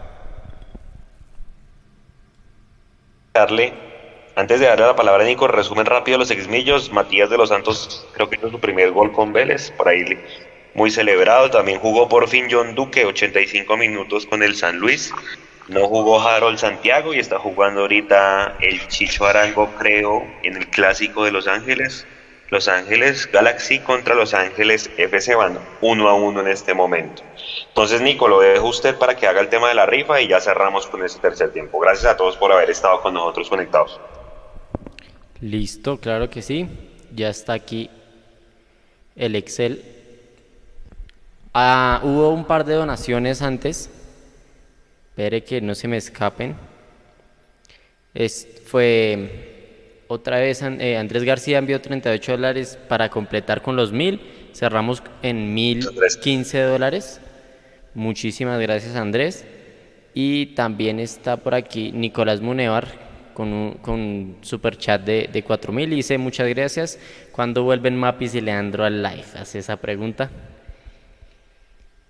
pues eh, estamos, eh, ellos eh, les ha quedado un poquito complicado acompañarnos, pero siempre están atentos, siempre están ahí colaborándonos detrás de cámaras, entonces apenas, apenas ellos puedan van a regresar. ahí ya está el, el, Excel, dame un segundo, me falta añadir esas dos personas. Mientras tanto, por si alguien me ayuda ahí leyendo el chat mientras hago ese, esa gestión. De hecho, ¿tiene el chat en la mano? Sí, sí, señor, sí, señor. Dice así. Le echan la culpa al pobre defensa asustado de Nacional y resulta que Pereira se fue encima como una tromba. Esto dice Donington Park. Eh, Robin saluda, dice acabó de, de llegar. Nicolás Munevar saluda a Nico y a Natalia por el, por la, el apoyo para su donación. Eh, dice Aldemar, la paternidad del Cali fue del 2000 al 2005 que no veíamos ni media. No, yo le sumo a eso 10 años más, como del 98 para 96 para acá. Ahí nos empezaron a ganar eso, nos ganaban acá todo el tiempo. Eh, dice Edwin Raba que faltan jaguares como Santi Records. Edward Murcia que muy épico lo del Pereira. Uh, Nico Manía saluda en Twitch. Dice acá, a ah, Nicolás Figo, lo que hablábamos ayer por interno, Juanse, que Pereira no dejó entrar a la gente de Millonarios, que ayer había mucha gente de Nacional en el Ayer a medio estadio era verde. Pereira. Sí, sí, sí, sí, sí. Eh, hay, hay, un tema, bueno, yo, yo lo he tratado de explicar. Primero, en Pereira hay muchísimo hincha de Nacional, como en muchas zonas del país, en donde eh, el fenómeno de, de, los últimos 30 años de Nacional eh, hizo mella en, en, varias generaciones. Y segunda, que Pereira de Medellín queda como a tres horas. Entonces es como cuando nosotros vamos a Ibagué Batum, que son viajes cortos por tierra, que se va todo el mundo encaravanado, y creo que por eso influyó mucho lo de, lo de Pereira. Ahora, que no nos dejen entrar, eso sí hace referencia a que yo lo expliqué en, en, una cuenta, en un tweet hace unos meses y lo explico de nuevo. En Pereira, si hay un equipo al que odian, no es el Once Caldas, es a Millonarios. ¿Por qué? Porque por culpa de Millonarios, porque se dejó ganar del Unicosta en la última fecha del 97, Pereira descendió.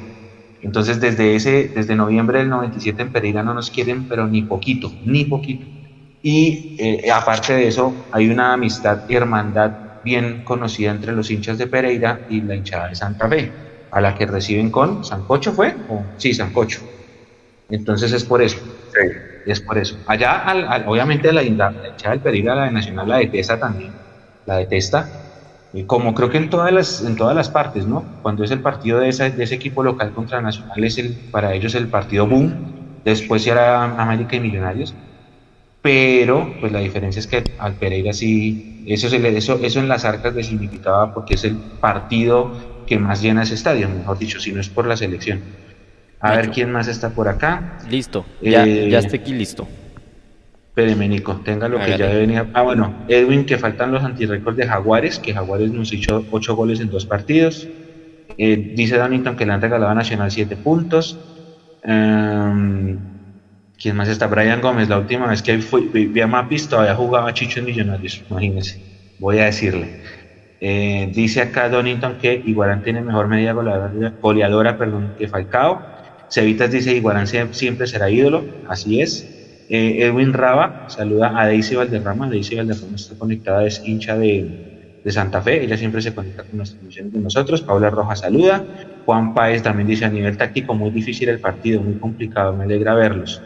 Eh, Sebastián Zúñiga dice que el equipo juvenil quedó eliminado. Sí, tristemente quedó eliminado.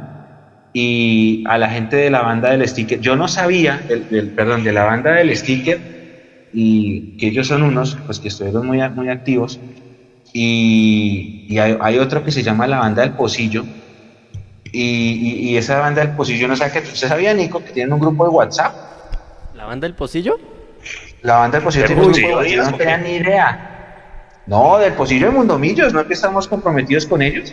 Eso lo lidera Natalia Martínez. Y yo no sabía que, que- que tienen un grupo en WhatsApp. Ah, Ya, para pues. que se den cuenta. No, para ese grupo hay Yo que pensé que Nico sabía. que ya hemos iniciado más o menos con esa gestión, ya estamos haciendo unas pruebas para, para ese tema. ¿Listo, Mechu? Eh, acá preguntan, si están preguntando, la última, no sé más si usted sepa Edu, que están preguntando cuándo se termina el contrato con Adidas. Yo esa no me la sé, porque Adidas renovó con la selección hasta 2030. Entonces no sé eh, el contrato nuestro con Adidas. Yo me acuerdo de una extensión. era por allá en el 2022? año 2000. Exacto, me acuerdo de una extensión de contrato en 2022, 2000, creo. 2022, Eso. sí. o sea, el otro año. Pero, pero, pero, pero, pero, eh, es hora de empezar a revisar ese contrato.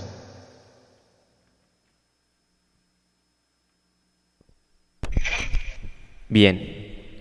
Entonces, finalizamos con el sorteo, muchachos. Listo, hágale, Nico. Listo. A ver, ahora sí, en pantalla está la recopilación de todas las donaciones. Ahí, ahí las, les voy mostrando, por ahí me están diciendo que si estaba la banda del sticker. Aquí está, mire, en la entrada 44 es la banda del sticker, ahí está la donación que hicieron primero de 100 mil. Yo sé que luego lo hicieron a nombre de otra persona, pero también está aquí. O sea, cada donación fue puesto aquí en el, en el, en el- Excel. Eso simplemente todo lo recopilamos, eso ya lo teníamos Aparte, aquí están hasta las dos últimas que hicieron Nicolás Munevar y Andrés García. Hay 78 entradas. Simplemente aquí en esta casilla va a salir el número, en esta casilla que ven aquí, con una simple función que es aleatorio. Aquí va, a ver, aleatorio, perdón. Entonces, igual, aleatorio entre. Aleatorio entre el 1, y venimos hasta abajo, y el 78. Ay, perdón. Entre el 1, coma, 1, coma, y venimos hasta abajo y ponemos 78. Listo, nomás cuando le dé enter vamos a saber el ganador. Entonces, muchas gracias a todos ustedes por sus aportes a la fundación. La página de colombianitos.org queda abierto para los que quieran seguir eh, aportando. Si tienen cualquier otro tipo de aporte, los pueden contactar a ellos por sus redes sociales o a nosotros si les, les hacemos el puente. Entonces en ese cuadro azul, al momento que le dé enter, vamos a saber el número de la persona que gana la camiseta firmada. Nos, comunic nos comunicaremos con él. Si esa persona no la quiere o no la puede recibir o cualquier otro tema, volvemos y nos convocamos para hacer un nuevo sorteo. Y aquí vamos a la cuenta de tres. Uno, dos, tres. El 8. Ay, adivine quién era el 8. ¿Quién es el 8? Daniel Giraldo. Andrés García. Ah, sí ves, por partida doble. Bien, la, vida es justa, Andrés. García, eh, Sí. que, que lideró esta, esta iniciativa, que puso la idea, que dio más de la mitad o la mitad de las, de las donaciones, pues se acaba de ganar la camiseta. Felicitaciones Andrés, eh, un digno ganador. Igual todos ustedes participaron por igual. Eh, gracias a todos los que participaron. Estamos, estaremos hablando con Andrés. ¿Tienes más sorteos? Señor, Nico, Nico, póngale cuidado. hágale. Andrés, es- Andrés, Andrés está conectado. Sí, Andrés está aquí en el chat. Bueno, no, no sé si se fue, no creo que no se ha despedido. Pero Andrés está aquí. Bueno, Andrés, Andrés, que porfa me mande los, los datos por interno para mandarle la camiseta. Pero entonces, Nico, hagamos una cosa. Rífese, o sea, saque segundo y tercero y les mandamos tapabocas. O sea, vamos con un segundo y tercero y les mandamos tapabocas. Segundo y tercero les mandamos tapabocas en minuto. Listo. Entonces, nuevo enter y vamos con tapabocas. Y si vuelve a salir Andrés, eh, volvemos y lo hacemos. Listo, entonces, enter 21. Sergio Rodríguez. Sergio Rodríguez, que hizo varias donaciones, se ganó uno de los tapabocas. No sé si esté aquí conectado. Y vamos con el otro. El 51. Andrés García, no, entonces otra vez. Andrés García es el 51, 52, 54, 55. El 74, vamos a ver quién es el 74. Andrés García de nuevo. Debe ser un tal Andrés García. Sí, sí, claro. Falta uno, el 54. 54, Ricardo Ramírez. Ricardo Ramírez, que hizo una donación de 2 dólares el, el día martes. Decía tapabocas con mug. Dice aquí mi papá por interno. Entonces, eh, ah, Sergio, bueno, mejor Sergio, aún. Sergio y Ricardo se ganaron un tapabocas con, con mug. También, por favor, eh, contáctenos por interno en, en nuestras redes sociales para, para cuadrar el envío de, de esos premios. Y listo. Con eso vamos con, con la ronda de, de premios para Acá hoy. dice, hay gente Pero, que dice que no ha recibido magazine. Eh, es importante, hoy, hoy en la tribuna familiar me encontré con varias personas que siguen a, a Mundomillos, ¿no? Entonces recibieron el magazine, me miraban y me decían, ay, yo los sigo a ustedes. Entonces yo les decía, gracias, eh, sigan, síganos siguiendo y, sigan replicando el contenido. Cuéntenle a la gente por si la gente no sabe que hay un magazine. Entonces, eh, hoy en la tribuna familiar estuve yo, Connie estuvo en Occidental con Edu. Em, pero entonces, si ustedes están en el estadio y nos ven, pídanos el magazine. Porque, porque eh, ¿qué- ¿cuántos hay? Como 1500 ejemplares y se, y se entregan todos los partidos. Entonces, eh, no se pierdan su magazine. Hoy, mucha gente, incluso nos mandaron fotos con su magazine y mucha gente estaba contenta. Ay, mire, yo, yo los sigo a ustedes, no sabía que también tenían esto. Yo les- les- sí, claro. Tenemos un montón de, de- como de iniciativas allá andando. Así que sí, el magazine, no, no, esa, esa, esa mm, tradición no se puede perder. Bien, y por último, aprovechando que, que los que quedan aquí son, son los seguidores que siempre están conectados con nosotros, decirles que se acuerdan que yo les había dicho que estábamos buscando un espacio para poder compartir con ustedes. Eh, em- estamos tratando algo muy bueno, muy grande, un muy buen evento. No les puedo contar todavía bien qué es, pero estén atentos de nuestras redes sociales que vamos a hacer la invitación para que ustedes como seguidores nuestros se va- lleguen al lugar y, y pasemos un, un buen rato, Mechu. Sí es. Esperemos Así que en el transcurso de la semana un- se confirme, pero un evento buenísimo. Sí, sí, sí. Es, es, es una gran iniciativa que está liderando ahí Nico. Y sí, ojalá, ojalá se materialice para que nos puedan acompañar en, en una transmisión en vivo. Ah, le conté a Tami, a Tami le encantó la idea. No, ojalá, ojalá a la gente también le guste. Sí, sí. Esa es la cosa, que el partido visitante ya sería el de Envigado, porque el que sigue es el clásico y no podríamos hacerlo para el clásico, El que sigue no es contra América, pero el local.